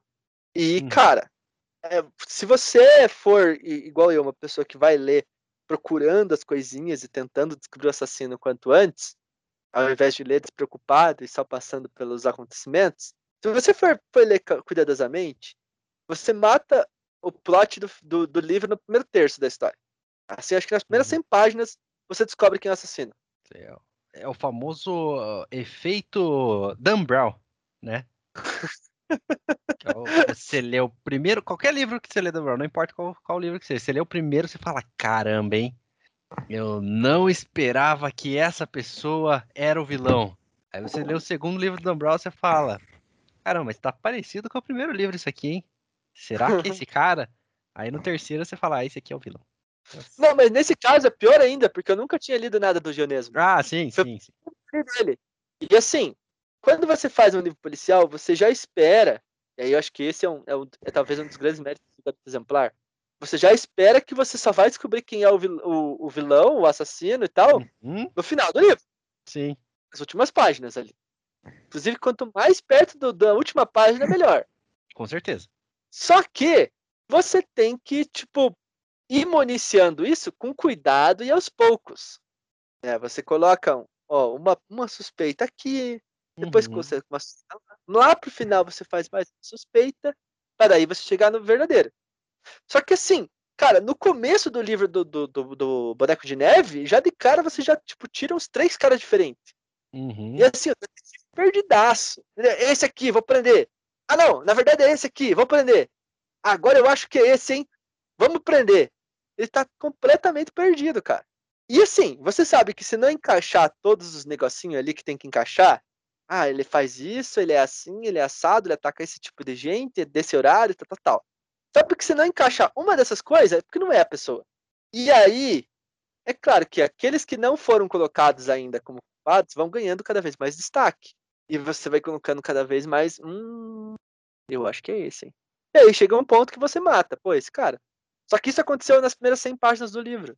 Uhum. E além de ter uma, uma razão ali, tipo. Eu posso falar o, o, o, o, o livro? Eu posso falar o que é? Porra, cara, eu Nossa. nunca vou ler esse troço aí, cara. Spoiler pra você que não leu o Boneco de Neve, não leia mesmo, porque o livro é uma bosta. O detetive tem uma, uma mina que ele gosta, e, cara, essa mina tá namorando um cara que é médico. Uhum. E assim, o, o, ele, está, ele tá. O, livro se chama Boneco de Neve porque você acha tipo, pedaços das pessoas dentro do boneco de neve, das pessoas Hum. que foram assassinadas. Aparece um boneco de neve na casa de alguém, na frente da casa de alguém. Quer dizer Uhum. que, tipo, ligado aquela pessoa morreu e tá dentro do boneco de neve os pedaços da pessoa. Então, tipo, já nas primeiras vezes ele já fala assim, pô, quem fez isso aqui sabia como cortar uma pessoa, tinha os manejos, tinha as, as ferramentas e tal, não sei o quê. Então você já mata o médico. Parece que quem cortou isso tinha um bisturi. Uhum. Então você já já mata que é o médico. E até tem um dos, um dos primeiros suspeitos é um médico. Só que você não, não esqueceu que tem outro cara ali que é médico também. Entendeu? Então, Uhum. tipo, às vezes o cara vai citar uma vez no livro pra você, tipo, ó, olhar e. Ou, ou nem vai citar, esteve no consultório, tal, tal, tal. Ou ele esteve em tal lugar. E aí você já saca que ele é médico. Só que quem tá lendo pra descobrir já vai anotar aquilo na cabeça. Entendeu? Então, Uhum. cara, fica, tipo, é claro que agora eu não vou citar todo, tudo que aconteceu e tudo que foi me levando. Mas assim, Sim. 100 páginas eu sabia quem era ele. Era esse cara aqui. E assim, eu tava torcendo pra não ser. Na época eu mandei uma mensagem pra, pra menina que eu tava namorando, ficando na época. Falei, ó, tô lendo esse livro, acho que esse cara é o assassino. Tô falando isso pra você agora, tô na página tal. Leia, veja na Wikipedia e não me fale. Depois a gente conversa de novo. E aí, cara, chegou no final do livro, era esse cara mesmo. Era o namoradinho da mina que o cara gostava, velho. Pra piorar ainda, sabe? Daí o cara fez ela de refém e tal. Deu, ah, velho, sério? Sério mesmo? Na moral, sé serião, é isso aqui. É esse aqui, esse é o vilão. Pelo amor de Deus, né, cara? Aí eu fiquei muito bravo.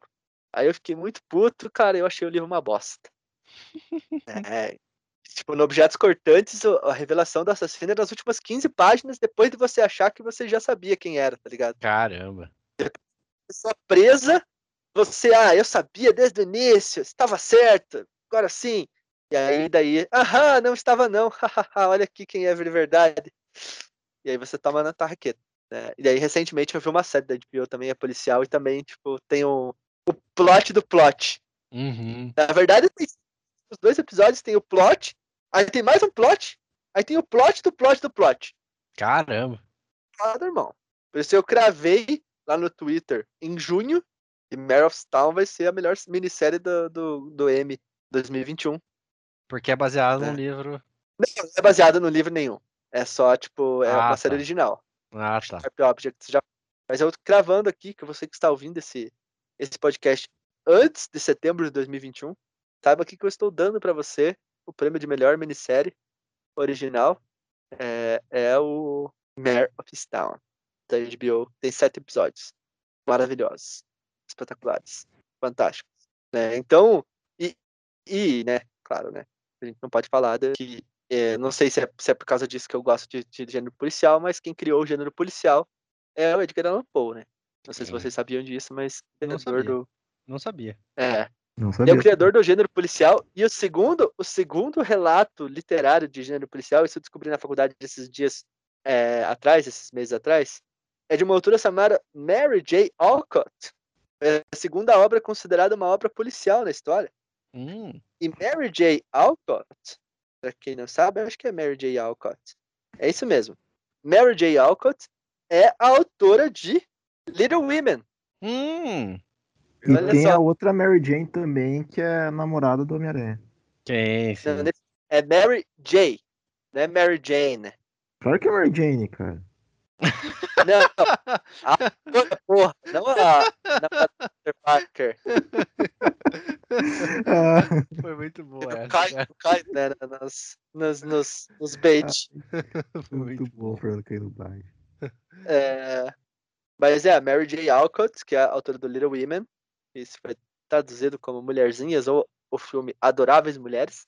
Sim. Ela foi. é, ela tem a segunda história considerada do gênero policial, cara. Que massa. Legal. Interessante. É isso aí, cara. Tem algum gênero que vocês gostam muito também, além do, das fantasias do Stephen King, que vocês leram e que curtiram muito e procuram sempre parecidos com aquilo? Cara, na verdade, eu sempre opto por boas histórias, dependente do gênero, sabe? Eu acho também que nunca. Policial, acho que foi o gênero que eu li pouco, cara. Eu li bem pouco mesmo, assim. Mas, cara, não tenho gênero preferido, assim. Tanto pra livro, pra filme também, eu procuro boas histórias, bem desenvolvidas e tal. Dependendo do gênero.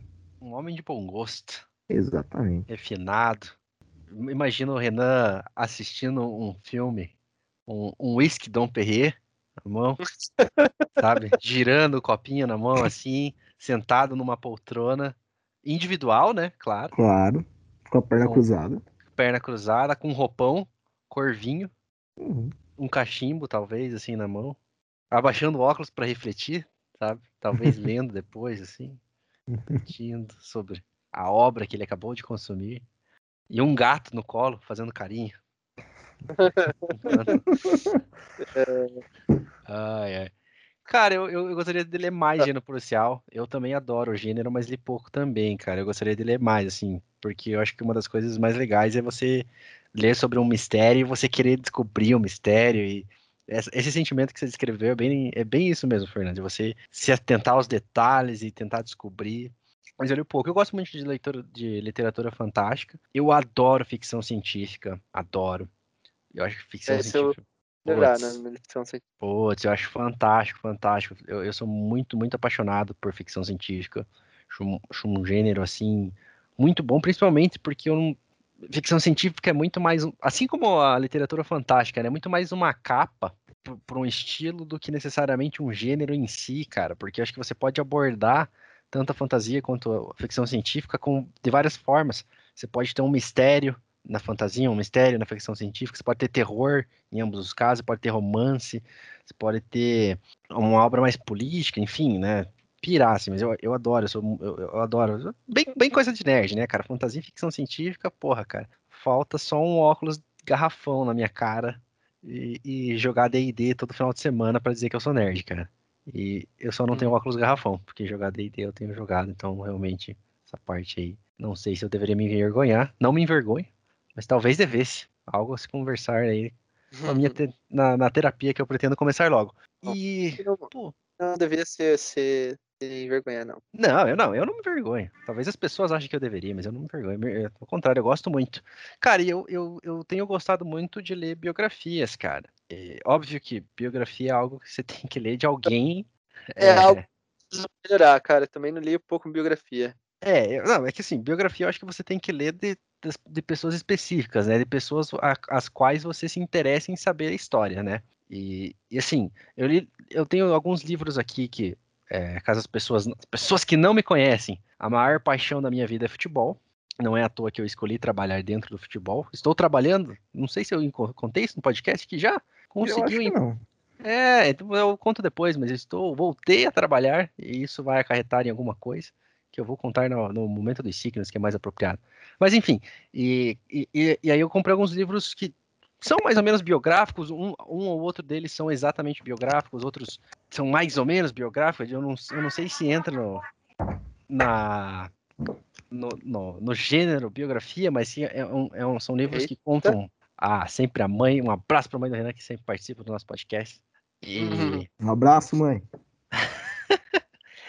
e cara, é, tipo, por exemplo, eu, eu adoro os livros do Guardiola, né, que foram escritos pelo Martin Perrineau, que é um jornalista, e ele passou algumas temporadas ao lado do Guardiola escrevendo sobre, sobre o dia a dia dele e tal. E o Guardiola, pra quem não sabe, é o, é o meu maior ídolo, né, que eu, que eu tenho na minha vida.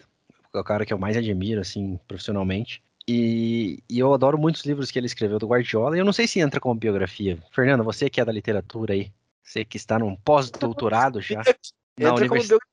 Entra, né? É, então, Claro, é, então, eu tenho gostado muito, né? Li o livro do Klopp, li o livro do Ancelotti, é, li o livro do Alex. Gostaria de ler mais livros, né? Porra, cara.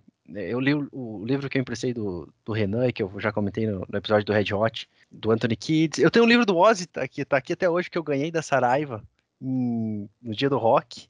por ter se vestido com uma das melhores fantasias no dia. Eu fui fantasiada de Rockstar. Minha... Sabe aquela jaqueta que eu tenho, Renan? Sem, sem manga? Que eu cortei? Você tem ainda? Eu tenho, oh, claro que eu tenho, cara. Mas eh, eu nunca usei mais, né? Usei, acho que a última vez que eu usei foi nesse dia que era o dia do rock. Aí falaram pra gente ir fantasiados de, de roqueiros. O máximo que as pessoas fizeram foi botar um óculos escuro e eu fui com essa jaqueta, meti um, uma camiseta do, do Kiss. Pô, pra, pra eu fantasiar de roqueiro era a coisa mais fácil do mundo, né, cara? Minha roupa normal do dia a dia. meti uma camiseta, sei lá, de qual banda, que eu tenho um bilhão de camisetas de bandas diferentes. Meti aquela jaqueta e meti, acho que umas. umas, umas como é que é? Munhequeiro o nome, né? Munhequeira. Me lembro que usava bastante. Usava direto quando eu era adolescente, cara. Tinha umas 4, 5. E acho que eu metia uns negócios desses também. Fico umas correntes, uns anel que eu gostava de usar também. Quando eu era mais jovem. Hoje em dia eu sou um adulto que anda de camisa social, essa patente. Sacanagem, não. não. Isso não. Graças a Deus, não. Uniforme. Uniforme agora mais leve, livre, solto. E me livrei dessa, dessa vida desgraçada de usar camisa social e sapato. Não, não dá mais para mim, não. Enfim, e, porra, cara, é um gênero que eu gosto bastante. Ler, ler biografia de pessoas que, que eu admiro, que eu gosto, eu acho bem legal, assim. Você ficar descobrindo as passagens da vida deles e tal, acho bem, bem bacana. É, eu li biografia, eu li uh, o Antes da Escrita, que não é bem uma biografia. Uhum. É, sobre a escrita, né? Não, sobre a escrita. Aí eu li, eu li a biografia do Bolanhos. Olha só, massa. Eu, eu li um livro que é meio que biografia, mas ele, ele ao mesmo tempo não é, do Tarantino, que ele vai falando, vai pegando, tipo, o antes da vida dele e depois, tipo, cada filme, assim, sabe, uhum, né? Uhum. Acho que até o, acho que foi até, até o Bastardos ou até o Django, não lembro. Eu acho que foram as únicas coisas que eu li que eram biográficas, cara. Não, não costumo ler, ler muito biografia, não. Eu acho que é uma coisa que precisa mudar em mim, assim. Acho que é algo que, que pode se melhorar. Sabe uma coisa ah, que eu tenho? Ah. Que eu tenho muita curiosidade de ler, cara, que eu até, até baixei no meu Kindle alguns aqui, para ler um dia que eu, que, eu, que eu tiver tempo, ou seja, provavelmente nunca. Livros de filosofia, cara. Hum, tenho é legal muito, também. Pô, tenho muita curiosidade de ler, não, não todos, óbvio, mas tenho muita curiosidade de ler para estudar, assim, para refletir e tal, assim, porra, cara. Tipo, é, eu acho que é maneira. O Anticristo, a Divina Comédia, que mais ou menos entra nessa, nessa toada também. É, não muito, mas beleza. É, é. Enfim. Eu tinha baixado também uns livros de filosofia para ler. Mas tem alguns que são, tem uns textos muito, muito pesados, assim. Ah. Pesado no sentido de, de, entender, assim. Sim, eu acho que quase todos. É, quase todos, verdade. Por isso que é bom assistir um vídeo de um filósofo explicando esses textos. É melhor. Já dá uma explicado. Depende do filósofo também, né? Ser ou não ser, o que, que ele quis dizer? Ah, quis dizer que não sabe o que é. Ah, tá bom então. Olha. Preciso ler. É, é bom pegar umas aulas de, de faculdade falando sobre livro. Aí, porque aí você tem um cara bom, assim. Você só lançar interpretação de O Banquete no, no, no, no YouTube é perigoso, tá ligado? Ah, com certeza. Porque daí às vezes o cara é do Instituto Tirei do Cu ali. Instituto Tirei do Cu. E aí o cara fala um monte de merda e você, ah, ele tem razão. É tipo, não, velho, cuidado. Pega um aulão aí de vestibular e tal, uma coisa assim, que daí você vê um cara pica falando mesmo, aí você tem realmente uma bagagem para falar. Ou pega ah, por um artigo que um cara escreveu em cima daquilo, um artigo científico de um cara foda, porque senão. Perigoso, perigoso. É, você fazer uma interpretação.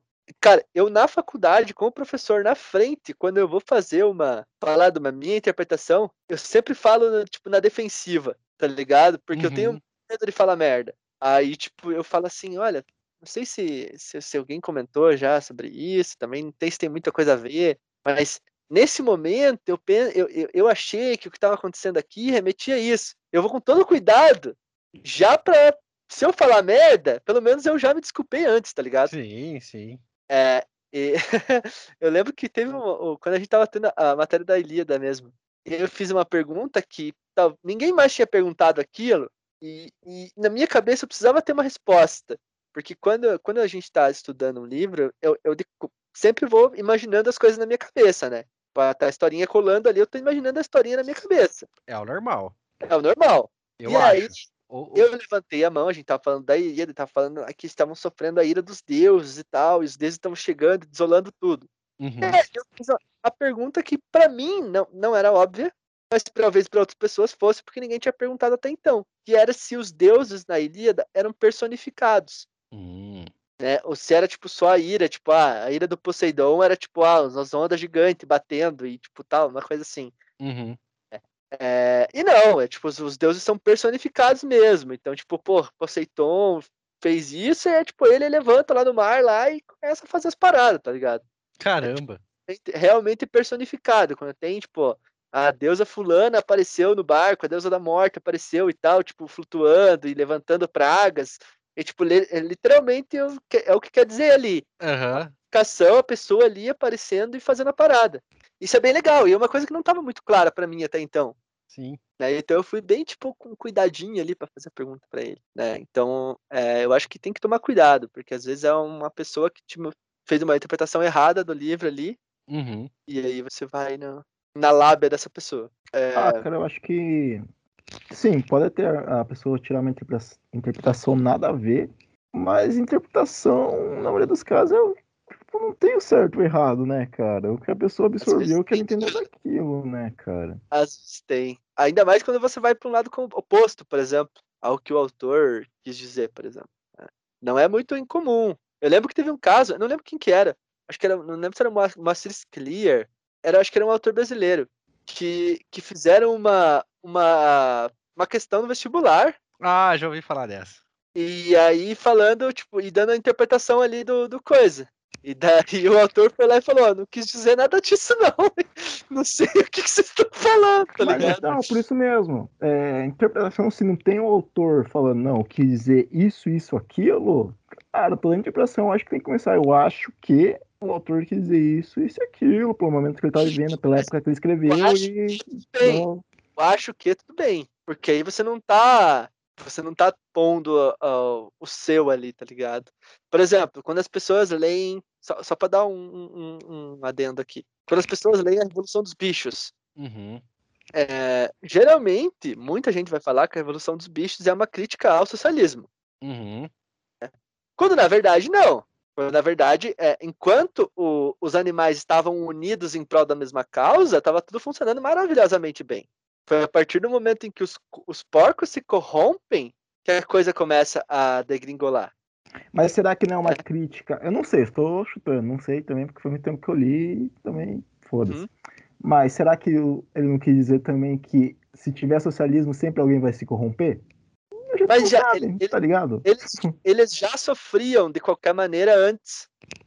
Eles não esperavam que um dos seus fosse, é, fosse se vender para outro lado né? É, porque querendo ou não, no final das contas, eles estavam vivendo o capitalismo como eles estavam vivendo antes, só que mais foda. Então é uma crítica, como é que é? Não é, não é tirania, não é, é quando tem um um líder, ah, eu esqueci agora o termo, tá ligado? Putz, esqueci agora o termo que é, mas é é, é meio que isso, tá ligado? Tipo, é uma, é uma crítica a, a, uma, a, a uma pessoa ou um grupo de pessoas se pôr à frente da sociedade, né? E isso não acontece no capitalismo, no, no socialismo, na ideia de que se tem de socialismo, né? Então aí, tipo, as pessoas... Tanto que o Orwell era socialista. O Orwell era membro do Partido Socialista Britânico, tá ligado? E foi, tipo, na época do Orwell que surgiu a social-democracia e tudo mais. Então, as pessoas acabam, tipo, pegando críticas que ele tinha, que eram críticas válidas, como o, o socialismo acaba, o, o, capitalismo acaba abocanhando essas pessoas e fazendo delas vítimas e, e colocando elas num, num, é, numa situação de servidão pior, estrangulando elas por fora, digamos assim. Né? É o que rolou em Cuba, por exemplo, né? E, e tal. E acabam usando isso tipo, do, da maneira contrária que o autor queria, tá ligado? E, esse, esse é o problema, né? Aí, Cara, aí... eu acho muito perigoso falar eu... o que o autor queria. Não dá para saber o que o autor quer, só se tiver explícito nisso. Eu sempre de... eu defendo isso, entendeu? Igual música, cara. Tipo, não tem, ah, o que o, o artista quis dizer com aquela letra. Ah, não, ele quis dizer isso e aquilo. Cara, pode ter ser qualquer coisa. Não tem como tirar conclusões. Por isso que eu sempre acho, sempre defendo que qualquer interpretação tem que começar com acho que. Mas, enfim. Sem, não, sem brincadeira, mas enfim, não é. Eu acho que é válido, mas é perigoso tirar, é, chegar a conclusões fechadas em cima de um assunto. Né? Mas aí, que nem eu te falei, o, o background do Orwell a gente tem. Ah, sim, não. Sim, sim, certeza. Se for pegar Platão, Aristóteles, essas coisas, você também tem pessoas que escreveram sobre eles depois. Né? E aí, pô, aí é foda, porque daí nenhum de nós tem conhecimento adiante ah, mínimo. Sim, tipo, eu tô falando muito superficialmente. Com certeza, as pessoas que tiram interpretação desses textos filosóficos, que, que os caras têm embasamento para entender a vida dos caras, o contexto, e blá blá blá. Óbvio, né? Mas tô falando num contexto mais superficial mesmo. Uhum. E literatura brasileira? Ah, não. Não, né? Ah, não. Aí é realmente Acho que aí, aí acabou, né? Se a gente chegou aqui é porque acabou o mesmo assunto. Sacanagem. Cara, então, ó, a coleção Vagalume é literatura brasileira, né? Não Sim. deixa de ser. Eu, eu, eu, sei que você quer dizer, você está querendo dizer sobre. No lugar, mas eu concordo, a literatura brasileira. É, Monteiro não. Lobato. Monteiro Lobato. Grande racista. Um grande. Eu ia falar a mesma coisa. é, cara, Cecília eu... Meirelles. Eu já li algum livro dela, não lembro qual, mas eu li algumas obras dela. Eu, eu, eu li algumas obras aí. Eu, eu, eu, sei que o Fernando quer falar sobre os, os, os clássicos, né? Eu li. Cara, eu joguei a bola no ar. Ah, tá. Cara, então assim, ó, eu, pra, eu falar rapidamente aqui. Vocês sei... podem falar de uma obra contemporânea, por exemplo, que vocês é. leram Tirar Papira. Eu li, da... eu li três autores. É, eu sou muito fã do Jovem Nerd, né? Acho que nós três aqui eu sou o maior fã né, do, do, do, conteúdo que eles produzem. E o maior expoente de podcast do Brasil, com certeza. Se vocês não conhecem o Nerdcast, bom, qualquer podcast que você escuta aí é muito por conta deles. Maior, eles são um dos maiores podcasts do mundo. Eles são o terceiro podcast no mundo a atingir um bilhão de downloads. Foram o terceiro, né? Não sei se mais gente conseguiu atingir depois ah, não, deles. No mundo do podcast, os caras são gigantes. Gigante. Eu não sou muito fã do conteúdo deles, não. Uhum. É, não, eu, eu gosto bastante, eu gosto muito. E, e, e, assim, de maneira direta ou indireta, tem três autores envolvidos ali com os conteúdos deles, que eu, que eu, que eu gosto bastante, que eu li, né? Que é o Alfonso Solano, que é do Matando Robôs Gigantes. Ele tem dois livros escritos, que é, é, todos eles são fantasia, tá, gente? É o Eduardo Spohr e o Leonel Cadella, que é o meu favorito dos três, assim, que ele, ele escreveu livros relacionados aos Nerdcasts de RPG, ele tem outros livros que ele tinha escrito antes, né? O, o Jovem Nerd e o Azagal contrataram o Leonel Cadella por causa dos livros que ele já tinha escrito antes para fazer os livros de, é, sobre o universo Nerdcast de RPG. E eu gosto bastante deles, então são, são autores é, do Brasil que eu gosto. É, e eu li alguns livros, cara, de além do, do Coleção Vagalume, esses livros para vestibular que acaba sendo literatura clássica, né, cara? Eu não vou lembrar os nomes de todos. O que eu mais gostei de, de ter lido na época foi o, o Pagador de Promessas, cara. Pagador de Promessas achei um livro bem, bem legal, assim, história muito bacana, muito, muito bem contada. Eu sei que, se eu não me engano, ele foi escrito como peça de teatro originalmente, não foi? Tô enganado? Hum, não sei, eu não conheço Pagador de Promessas, eu não Não? Li. Porra, cara, eu, foi um dos livros assim. Eu lembro que eu li uns cinco, assim, da, da saindo do ensino médio pro, pra entrar no vestibular pela primeira vez, né? Pra entrar pra federal pela primeira vez. E esse foi um dos cinco livros que eu li, cara, e foi o meu favorito, tanto que é o, que eu, o único que eu lembro o nome dos cinco que eu li, os outros eu nem lembro direito quais são. E nunca uhum. li o nunca li o Dom Casmurro. E, uhum. pô, cara, vou te dizer que por um preconceito que eu criei na época em relação à dificuldade de leitura, dificuldade da linguagem, e até por ser, por ser temas que não que não não me, não me atraem muito, eu criei um, certo preconceito que contra a literatura brasileira, assim, clássica, cara. Óbvio que hoje em dia, assim, conscientemente falando, eu, eu, eu quebrei esse preconceito, né? Mas ainda assim não é uma, um tipo de literatura que me agrada, que, que me agrada não, né? Que, que me atrai. E aí eu não tenho uhum. muito interesse em ler, não, cara, assim, mas quem sabe um dia não, não quebra esse preconceito e, e, e, vou ler alguma coisa. Sei que nesse momento estou decepcionando meu tio, um abraço pro meu tio, que sempre nos escuta. Inclusive, ele mandou um áudio aí respondendo podcast dessa semana, é uma dúvida que do debate que a gente teve no podcast do Faustão. Eu vou mandar para vocês.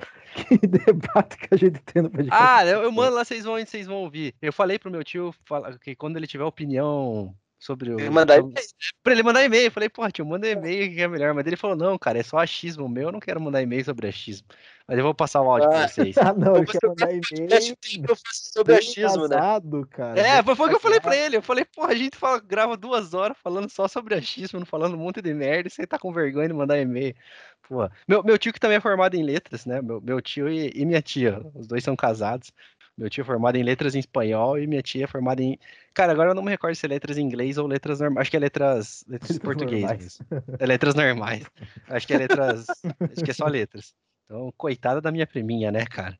Tenho muita dó da, da, da Ana Cecília aí, que imagine o quanto ela não sofre na mão dos dois, né, cara? Então, um casmurrinho. Ah, coitada. Mas enfim.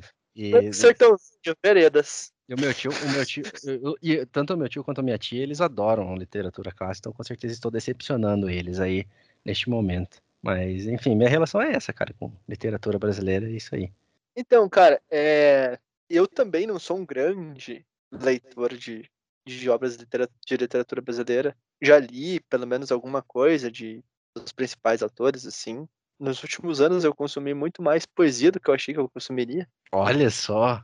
É, como é, muito orgulho, sou um admirador do grande vascaíno Carlos Drummond de Andrade. Inclusive fiz um trabalho da faculdade sobre o Carlos Drummond de Andrade, uma poesia dele sobre futebol, só para eu poder citar o Vasco no trabalho. Mas a poesia era sobre a seleção brasileira. Era Sim. bem legal a poesia dele. Por um acaso você ficou com a segunda melhor nota? não, é, não fiquei. É, tirei oito, na, na- foi uma nota boa, tirei oito Ah, no tá trabalho. bom, tá bom.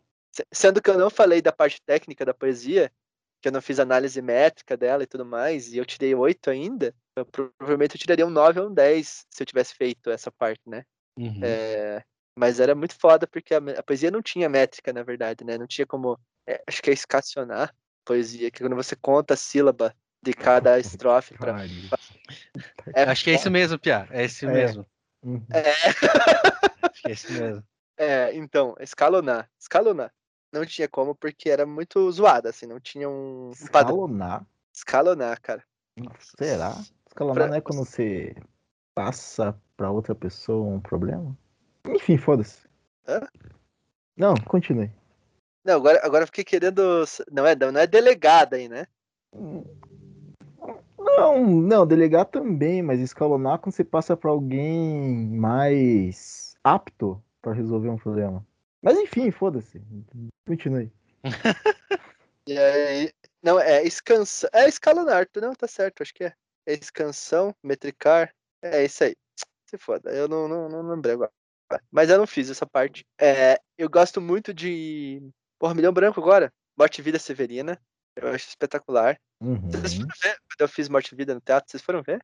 Cara, Acho que não, não, não era minha peça. Eu acho que, não- acho que não, porque não era minha peça, mas Ah, eu fui um dos protagonistas. Se não foi, se não foi tua peça, acho que não foi ver, não. Mas eu. É, mas eu, eu tinha mais participação nessa peça do que eu tive na minha própria. Então talvez eu tenha Boa. convidado pra essa. É, Como, a como, como que era a história? Ah, era, era o, o Severino no, no, no sertão, né, cara? Porra, mas eu vou, vou lembrar disso no teatro, Fernando. Ai, ai. Eu lembro da- das tuas amigas gostosas lá que estavam apresentando, cara. Um abraço pras amigas gostosas do Fernando, inclusive. É, então não, não. Então você não deve ter visto, ido ver. Mas eu acabei caindo de paraquedas e virando um dos protagonistas da, da peça. Um dos teve cinco Severinos na peça. Nossa, cara, não lembro. É muito legal, a história é bem bonita. É, eu gosto muito de contos e crônicas também. Então, tipo, é, gosto muito de Nelson Rodrigues, que também tem muita coisa do teatro. Gosto de Luiz Fernando Veríssimo, que eu acho os contos dele muito engraçados, as crônicas dele muito engraçadas, cara. Uhum. É, eu li o Dom Casmurro também só depois da faculdade, quando eu tava na faculdade. Mas é. É maneiro, Dom Casmurro é maneiro. É, não é. Não é palha, não. É legal, e é legal você meio que criando teorias sobre o. Sobre o Bentinho e tudo mais. É, é, é, é bem maneiro, cara. É bem legal. Eu acho que. Eu não sei, não sei dizer quem que é o meu autor brasileiro favorito. Acho que eu não tenho. Eu não sou capaz de, de chegar a um veredito, assim. Eu acho que eu não consumi ninguém tanto ao ponto de, de ter assim um autor preferido no Brasil assim. Uhum. Eu li 10 livros desse cara, e esse cara é muito bom. Sabe? Eu acho que não não tenho esse não tenho esse ponto. né, nas minhas leituras. Sei lá. Mas foi legal falar sobre isso. Eu, eu, eu, lembro que eu li um livro bem bacana do Marcelo Rubens Paiva, chamado Blackout. Não sei se vocês já ouviram falar. Não. Cara, é bem legal, a história é bem legal. É tipo uns caras que eles vão fazer. Esqueci agora qual que é o termo. Mas eles vão numa caverna lá. Uhum. Caverna e tal, explorar. tira uma pira, explorar uma caverna. Não é explorar. Eu ia falar Minerar. o termo específico de explorar cavernas, que tem um, um, um termo específico, mas eu esqueci. E aí, tipo, beleza, eles ficam lá uns dias e tal.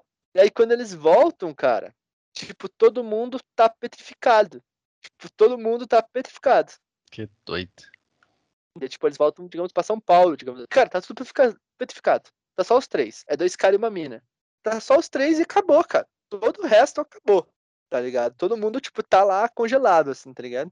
E aí é sobre, tipo, como que tá como que é a vida deles nesse rolê aí, sabe? Estando é, petrificados. O plot né? é bom, não sei se o desenvolvimento é bom. Funciona, é, é, maneiro, porque, tipo, por exemplo, aí tem tipo um, meio que uma relação amorosa aí entre eles, daí fica com ciúme, é, tá ligado? E eles meio que brigam. No começo eles só tiram uma pira, né? Aí depois eles começam a ter problemas tá ligado? Eu, eu gostei, assim, da, da, da ideia. Os caras tiram uma pira, tá todo mundo petrificado. os caras tiram uma pira. É jovem, né, cara? É jovem. É tipo três jovens, nada a ver aí. Isso, isso me lembra o final do clipe And then, and then I noticed that she was a gargoyle, né, cara? E o perigo do jovem apaixonado por pessoas petrificadas. Pessoa depois é despetrificada, acorda com uma dor, né? E, e aí, o. É e aí, então, tipo, não, é, não é ruim, não, cara. É bem legal. Eu gostei hum. do livro. Achei. Pronto, não, é Blackout. Blackout. Não faz nem sentido, não. Pois é. Marcelo Rubens Paiva. Ele ficou, ele ficou famoso com outro livro, que acho que é Feliz Ano Velho. É, mas eu lembro que gostei bastante bastante dessa história. Agora me veio outra história na cabeça, mas eu esqueci, acabou, tipo, ela passou assim rápido e eu esqueci de, de falar sobre ela. Beleza. É isso aí, eu queria, eu queria citar a literatura brasileira. E algum clássico que vocês leram? Um clássico da literatura que vocês leram? Cara, eu acho que eu só li Dom Casmurro e. Ah, é, respondeu o brasileiro ainda, né? Perdão, Renan. Ah, mas não tem muito a acrescentar. é, é... E Anjo Negro, na verdade não é um romance, não é uma, uma peça de é, teatro. Anjo Negro, de fato, é uma peça de teatro. É, então eu li esses dois. E só li por causa da escola, algo parecido. Mas Anjo Negro até que foi legal, cara, porque era mais fácil de entender. Por ser mais curtinho, né? Ser uma peça de teatro foi bem mais, mais consumível, assim. Desde um Casmurro foi um horror, cara. acho que se você ler depois de, de velho, eu acho que você. É, talvez é... eu consiga absorver melhor o livro. Mas para eu ler depois de velho, eu vou ter que esperar um tempo ainda, né? Não muito, né, Renan? Mas você comentou de ler poesia, cara. Poesia é um negócio que eu queria aprender a gostar, velho. É sempre quando eu tento ler alguma coisa, assim, eu acho uma merda completa. Uma merda, uma merda, uma merda. Então eu não consigo. Conquistar as gatinhas do, da, da moda antiga, então, Renan. exatamente, cara. Entendi. o, eu, eu, eu, quando eu lancei do clássico, eu falei clássico no geral, assim. Uhum. Cara, ou, eu... ou, ou, clássicos modernos também, tipo, de literatura contemporânea, assim, não, não precisa ser, tipo, livro do século XVIII, tá ligado? Então, assim, tirando os livros que a gente já comentou aqui, né, tem dois, uhum. assim, que eu, eu não lembro de nada das histórias, tá? Faz tempo que eu li. Mas tem dois, assim, que eu, que, que eu lembro de ter lido, que são clássicos modernos. Um é mais moderno do que o outro, é um pouco mais recente. O mais recente é o On the Road, Na Estrada, do Jack Kerouac. É um livro que meu tio me indicou, hein? inclusive, meu tio me indicou bastante coisa para eu ler na, na, minha vida. Esse livro foi indicado pelo meu tio. Esse foi um dos livros que eu li. E o outro eu li por conta própria, que foi O Médico e o Monstro, né? Dr. Jack ou Mr. Hyde. Uhum. É um livro que eu quero ler de novo, inclusive, né? Esse é um livro que gerou é, várias alegorias depois dele, né? O Hulk é a mais famosa de todos eles, com certeza. Mas principalmente no Pica-Pau. Pica-pau, verdade. é verdade. E aí tem, é claro, né, ali alguns livros do, do Conan Doyle, ali, os do, do Sherlock Holmes, enfim, acho que é isso, assim, cara. Tem vários outros que eu gostaria de ler, estão na lista, mas que eu não cheguei a, a pegar para ler. Tentei ler o Drácula, não consegui, cara. Não consegui, achei muito chato. A minha mãe leu, inclusive, um abraço pra minha mãe que também escuta ali. A minha mãe conseguiu ler, eu não consegui, cara. Eu, um dia eu, tendo, eu volto pra ler o Drácula, que é, é um diário, na verdade, né? É um diário? O Drácula é escrito no formato de diário.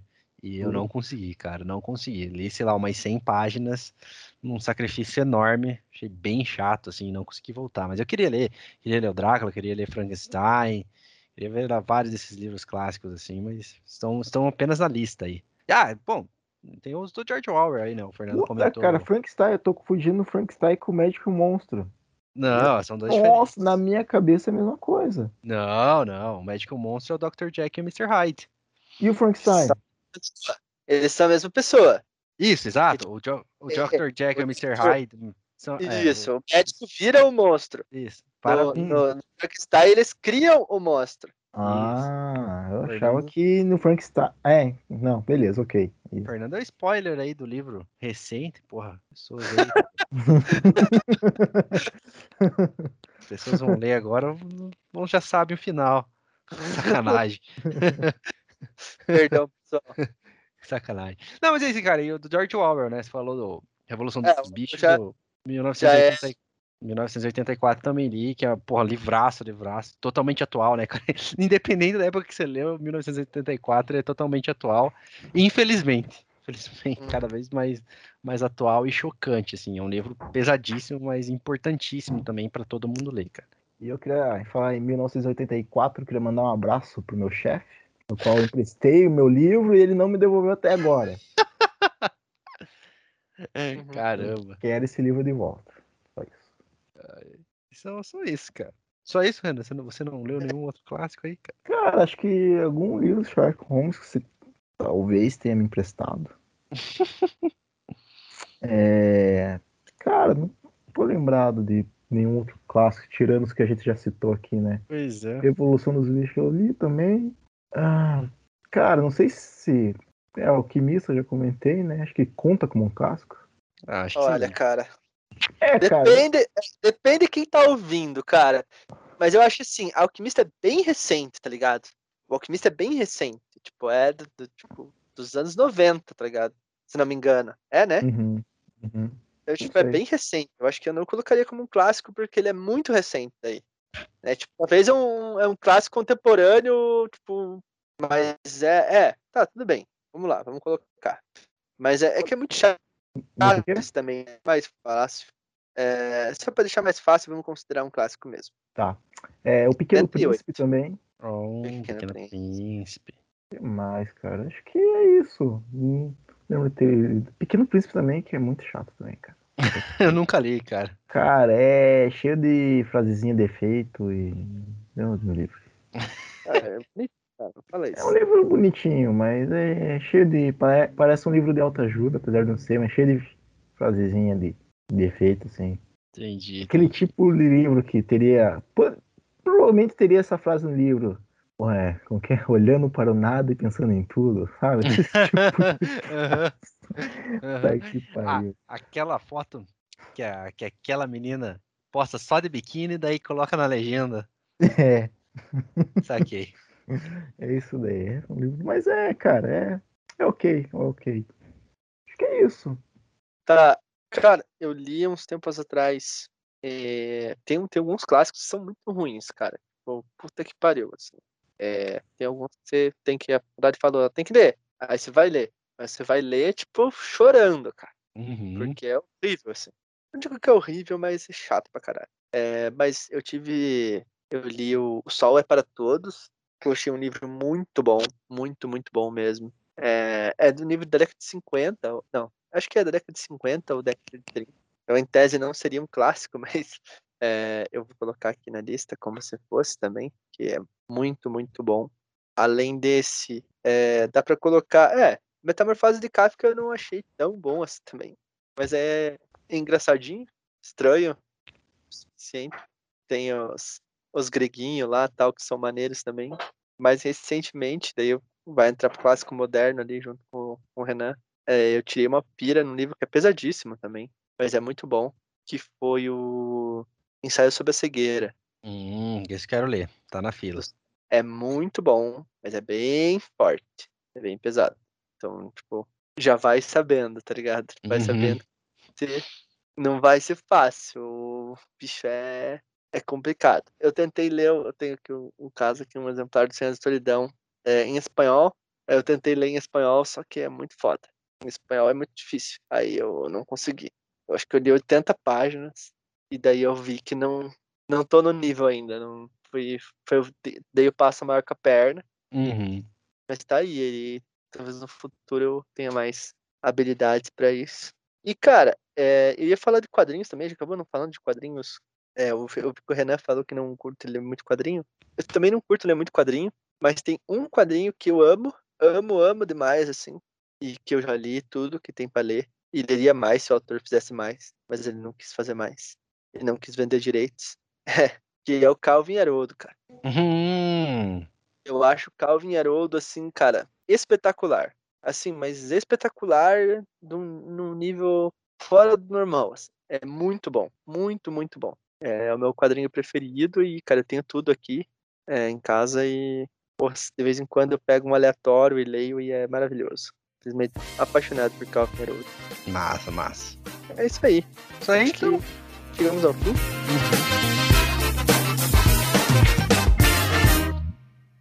Horóscopo da semana.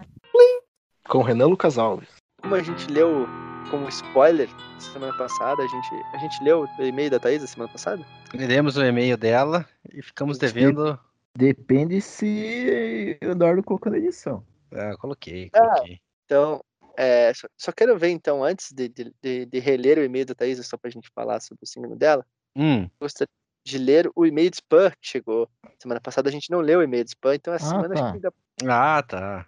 é, o e-mail tá com o título Greetings. O e-mail é de Ahmed Wahid, ou Wahid, ou Wahid. É, Hello, dear. Ah, querido. O ca- ca- o cara é fofo. Uhum. I am seeking your assistance for the transfer of $17.5 million to Puta, Caralho. é your dinheiro. account for private investment purpose. I require to provide some details regarding the sectors of investment based on your choice. If you're interested in this proposal. Nossa, tá todo, tipo, totalmente mal diagramado o negócio aqui. I look forward to your response. Regards, Ahmed Fahid. Então aí o cara tá querendo dar pra gente aí um investimento de 17,5 milhões. Vamos, vamos conversar. Só que eu quiser. Uhum. É, é a sua escolha, você diz aí onde você quer investir 17,5 milhões de dólares. Né? Então aí, ó, Uhum. Ahmed Vahid, um cara é, querendo aí me, me dar um investimento. Inclusive, eu tenho um, um, um stand-up de um, de um comediante é, britânico chamado Joe, Joe Lycett, Uhum. que ele fala de um. Não sei se você conhece, algum de vocês conhece o Joe Lycett? Não que eu saiba. É, então, ele é dessa escola nova aí, desses caras que faz o Mock the Week.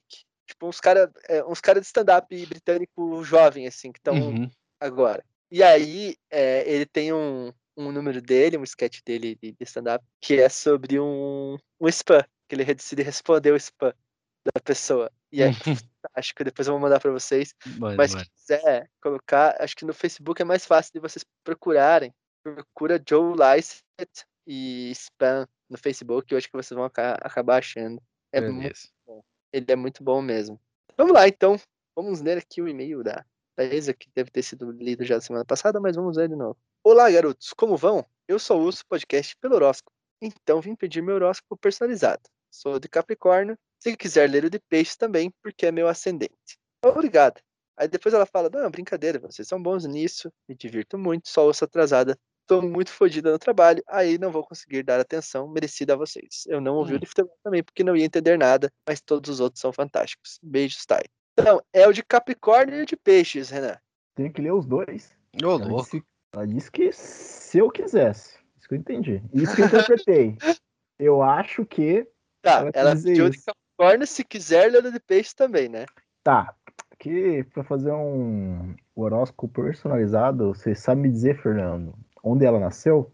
Caramba, olha lá, hein? Ah, cara, talvez. É... Salto do Itararé. Puta que pariu. Que lugar que é esse, cara? Eu também não sei, cara. Eu estou com. ela me falou, salto do Itararé. Um perdão Ah, aí, não, não é São Paulo, é divisa com São Paulo. perdão aí pra Thaisa, que talvez a gente tenha ofendido ela nesse momento de- da surpresa com um local totalmente desconhecido. Não, e eu já tava esperando, não, acho que era daqui mesmo, de, de Curitiba. Aqui, ó, Salto. Do Itararé. Porra, cara. É um município brasileiro do estado do Paraná. Já não basta a gente conhecer alguém que é de Mafra, cidade com 12 mil pessoas. Divisa com São Paulo mesmo, cara. Agora uma, alguém da cidade da onde mesmo? Salto do Itararé. Salto do Itararé, cara. Olha que comemorou esse ano 120 anos da sua Que- fundação, hein?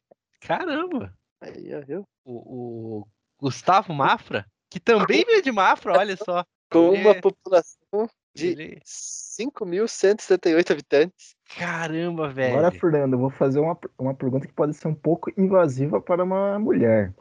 Então, mas está fazendo pra mim. É, mas você conhece a pessoa.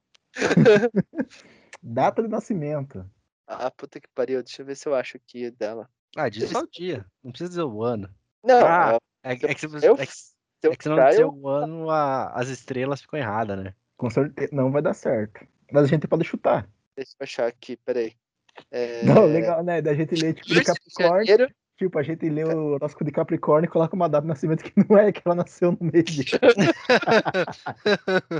Capricórnio, 10 de junho. É. É, aqui é 14 de janeiro de 93.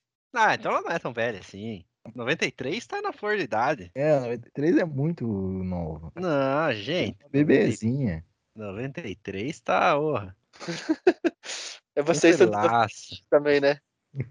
Aí eu não posso responder essa pergunta, só perante os meus advogados. Agora, Fernanda, você vai Oi. ter que falar um, uma, você vai ter que responder, mesmo que você não saiba. Caramba, Esse horóscopo depende de você. Ué, cara. qual que é o peso dela, né? Hora, hora, hora de nascimento, Fernando. Ah, tá. Aí está dificultando pra mim. Mas é claro, consigo? re- responda alguma coisa. Ela, ela não responde no domingo o, Não, o mas WhatsApp. responda- você vai ter que responder alguma coisa. Tá, é a hora de nascimento, então vamos colocar 5 horas da manhã. Porra, porra. Ainda bem que não foi às três horas, que três horas é o a horário do capeta. O que seria o assunto de hoje, mas como o Fernando é cristão, ele não gosta de mexer com essas coisas. E aí ficou para outro dia. Só um momentinho que tô baixando as informações das estrelas. Uhum. A gente podia falar sobre o capeta ou algo relacionado perto do, do Halloween, né? É uma época legal aí. É verdade, cara. Histórias de terror, algo do tipo. Falar em história de terror, parece Ah. que tem um fantasma lá na onde eu trabalho. Prossiga com isso, eu fiquei curioso.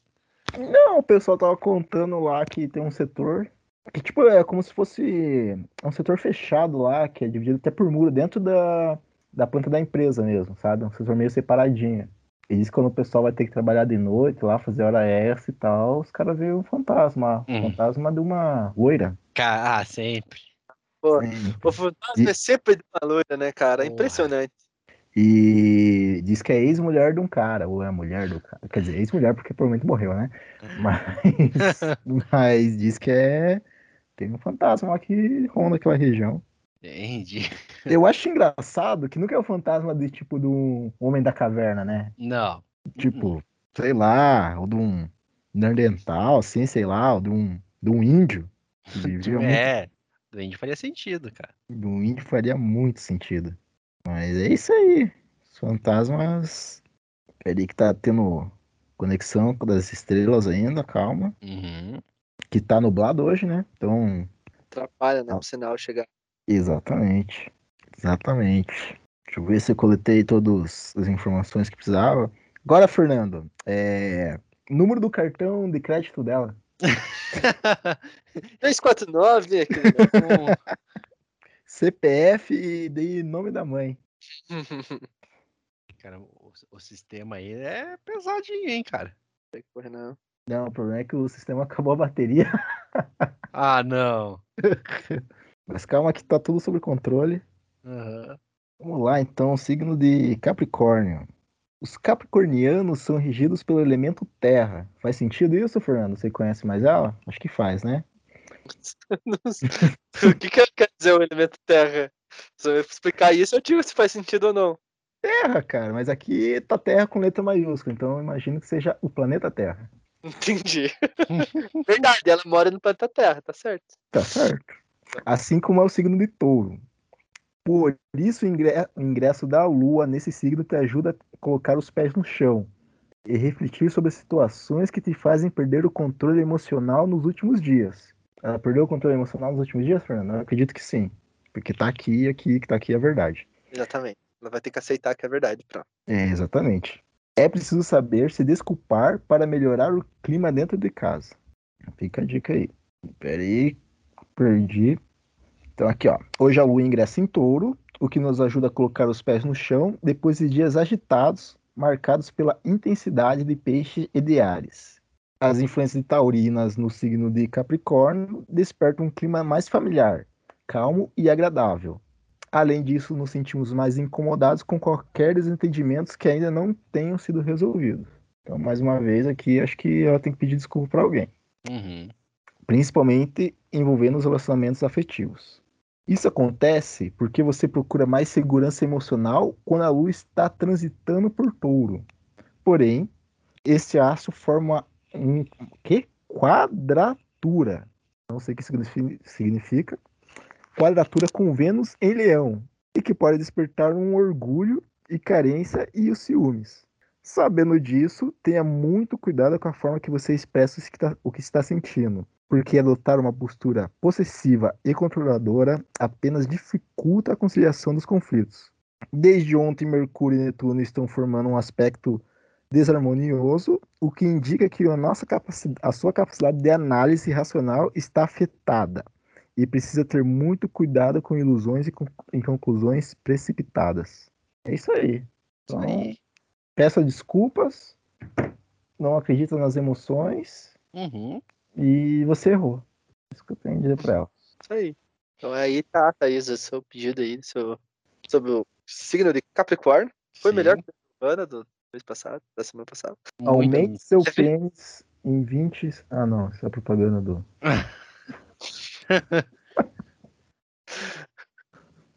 ai, ai. Ai, ai. Caramba. E eu, eu, queria, antes da gente se despedir, deixar um recadinho muito importante para os nossos ouvintes. Ah, sim, eu, eu ia ter falado disso também. Para os nossos milhares, milhões de ouvintes. Uhum. Como já, já dito, eu arranjei um emprego. Não é um emprego próximo da minha casa. E, e agora eu estou ocupado, né? Eu, a gente começou a gravar esse podcast porque eu obriguei o Fernando e o Renan a sentarem a conversar comigo todo fim de semana, por motivos de que a pandemia estava está ainda destruindo os nossos pilares emocionais. Não só nossos pilares emocionais. Né? Ah, né? outros também, né? Mas o pod... a gravação desse podcast serviu para manter os pilares, os nossos pilares emocionais de pé, porque ele não consegue manter os outros pilares emocionais, os outros pilares que estão sendo destruídos pela pandemia, né? Uhum.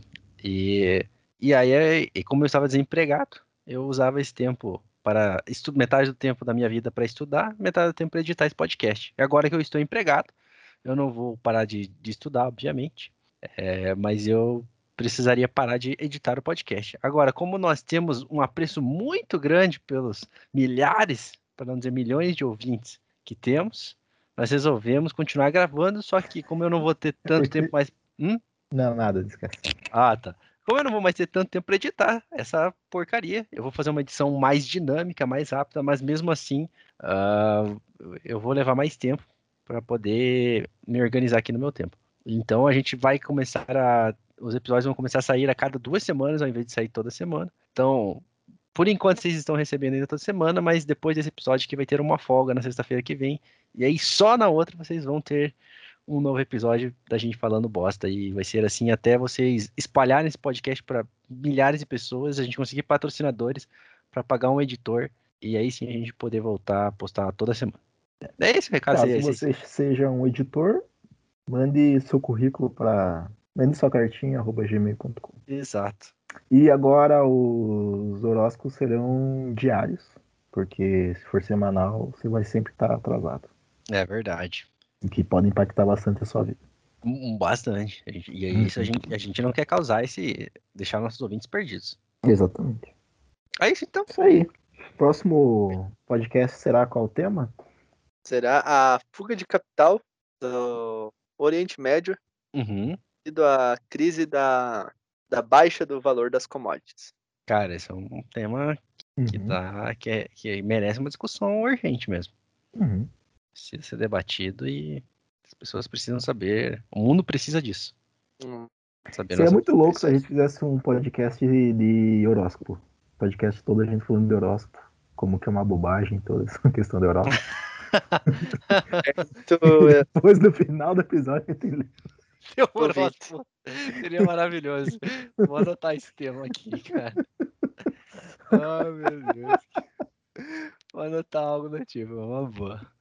Ai, ai. Um abraço e um beijo a todos. Abraço. E até daqui a duas semanas. Até daqui duas semanas. No caso, três, talvez. é isso aí. Falou, gente. Tchau, tchau. Ou lia livros. Pelos seus, por suas ouvidas e leiam bastante. Falou. Ou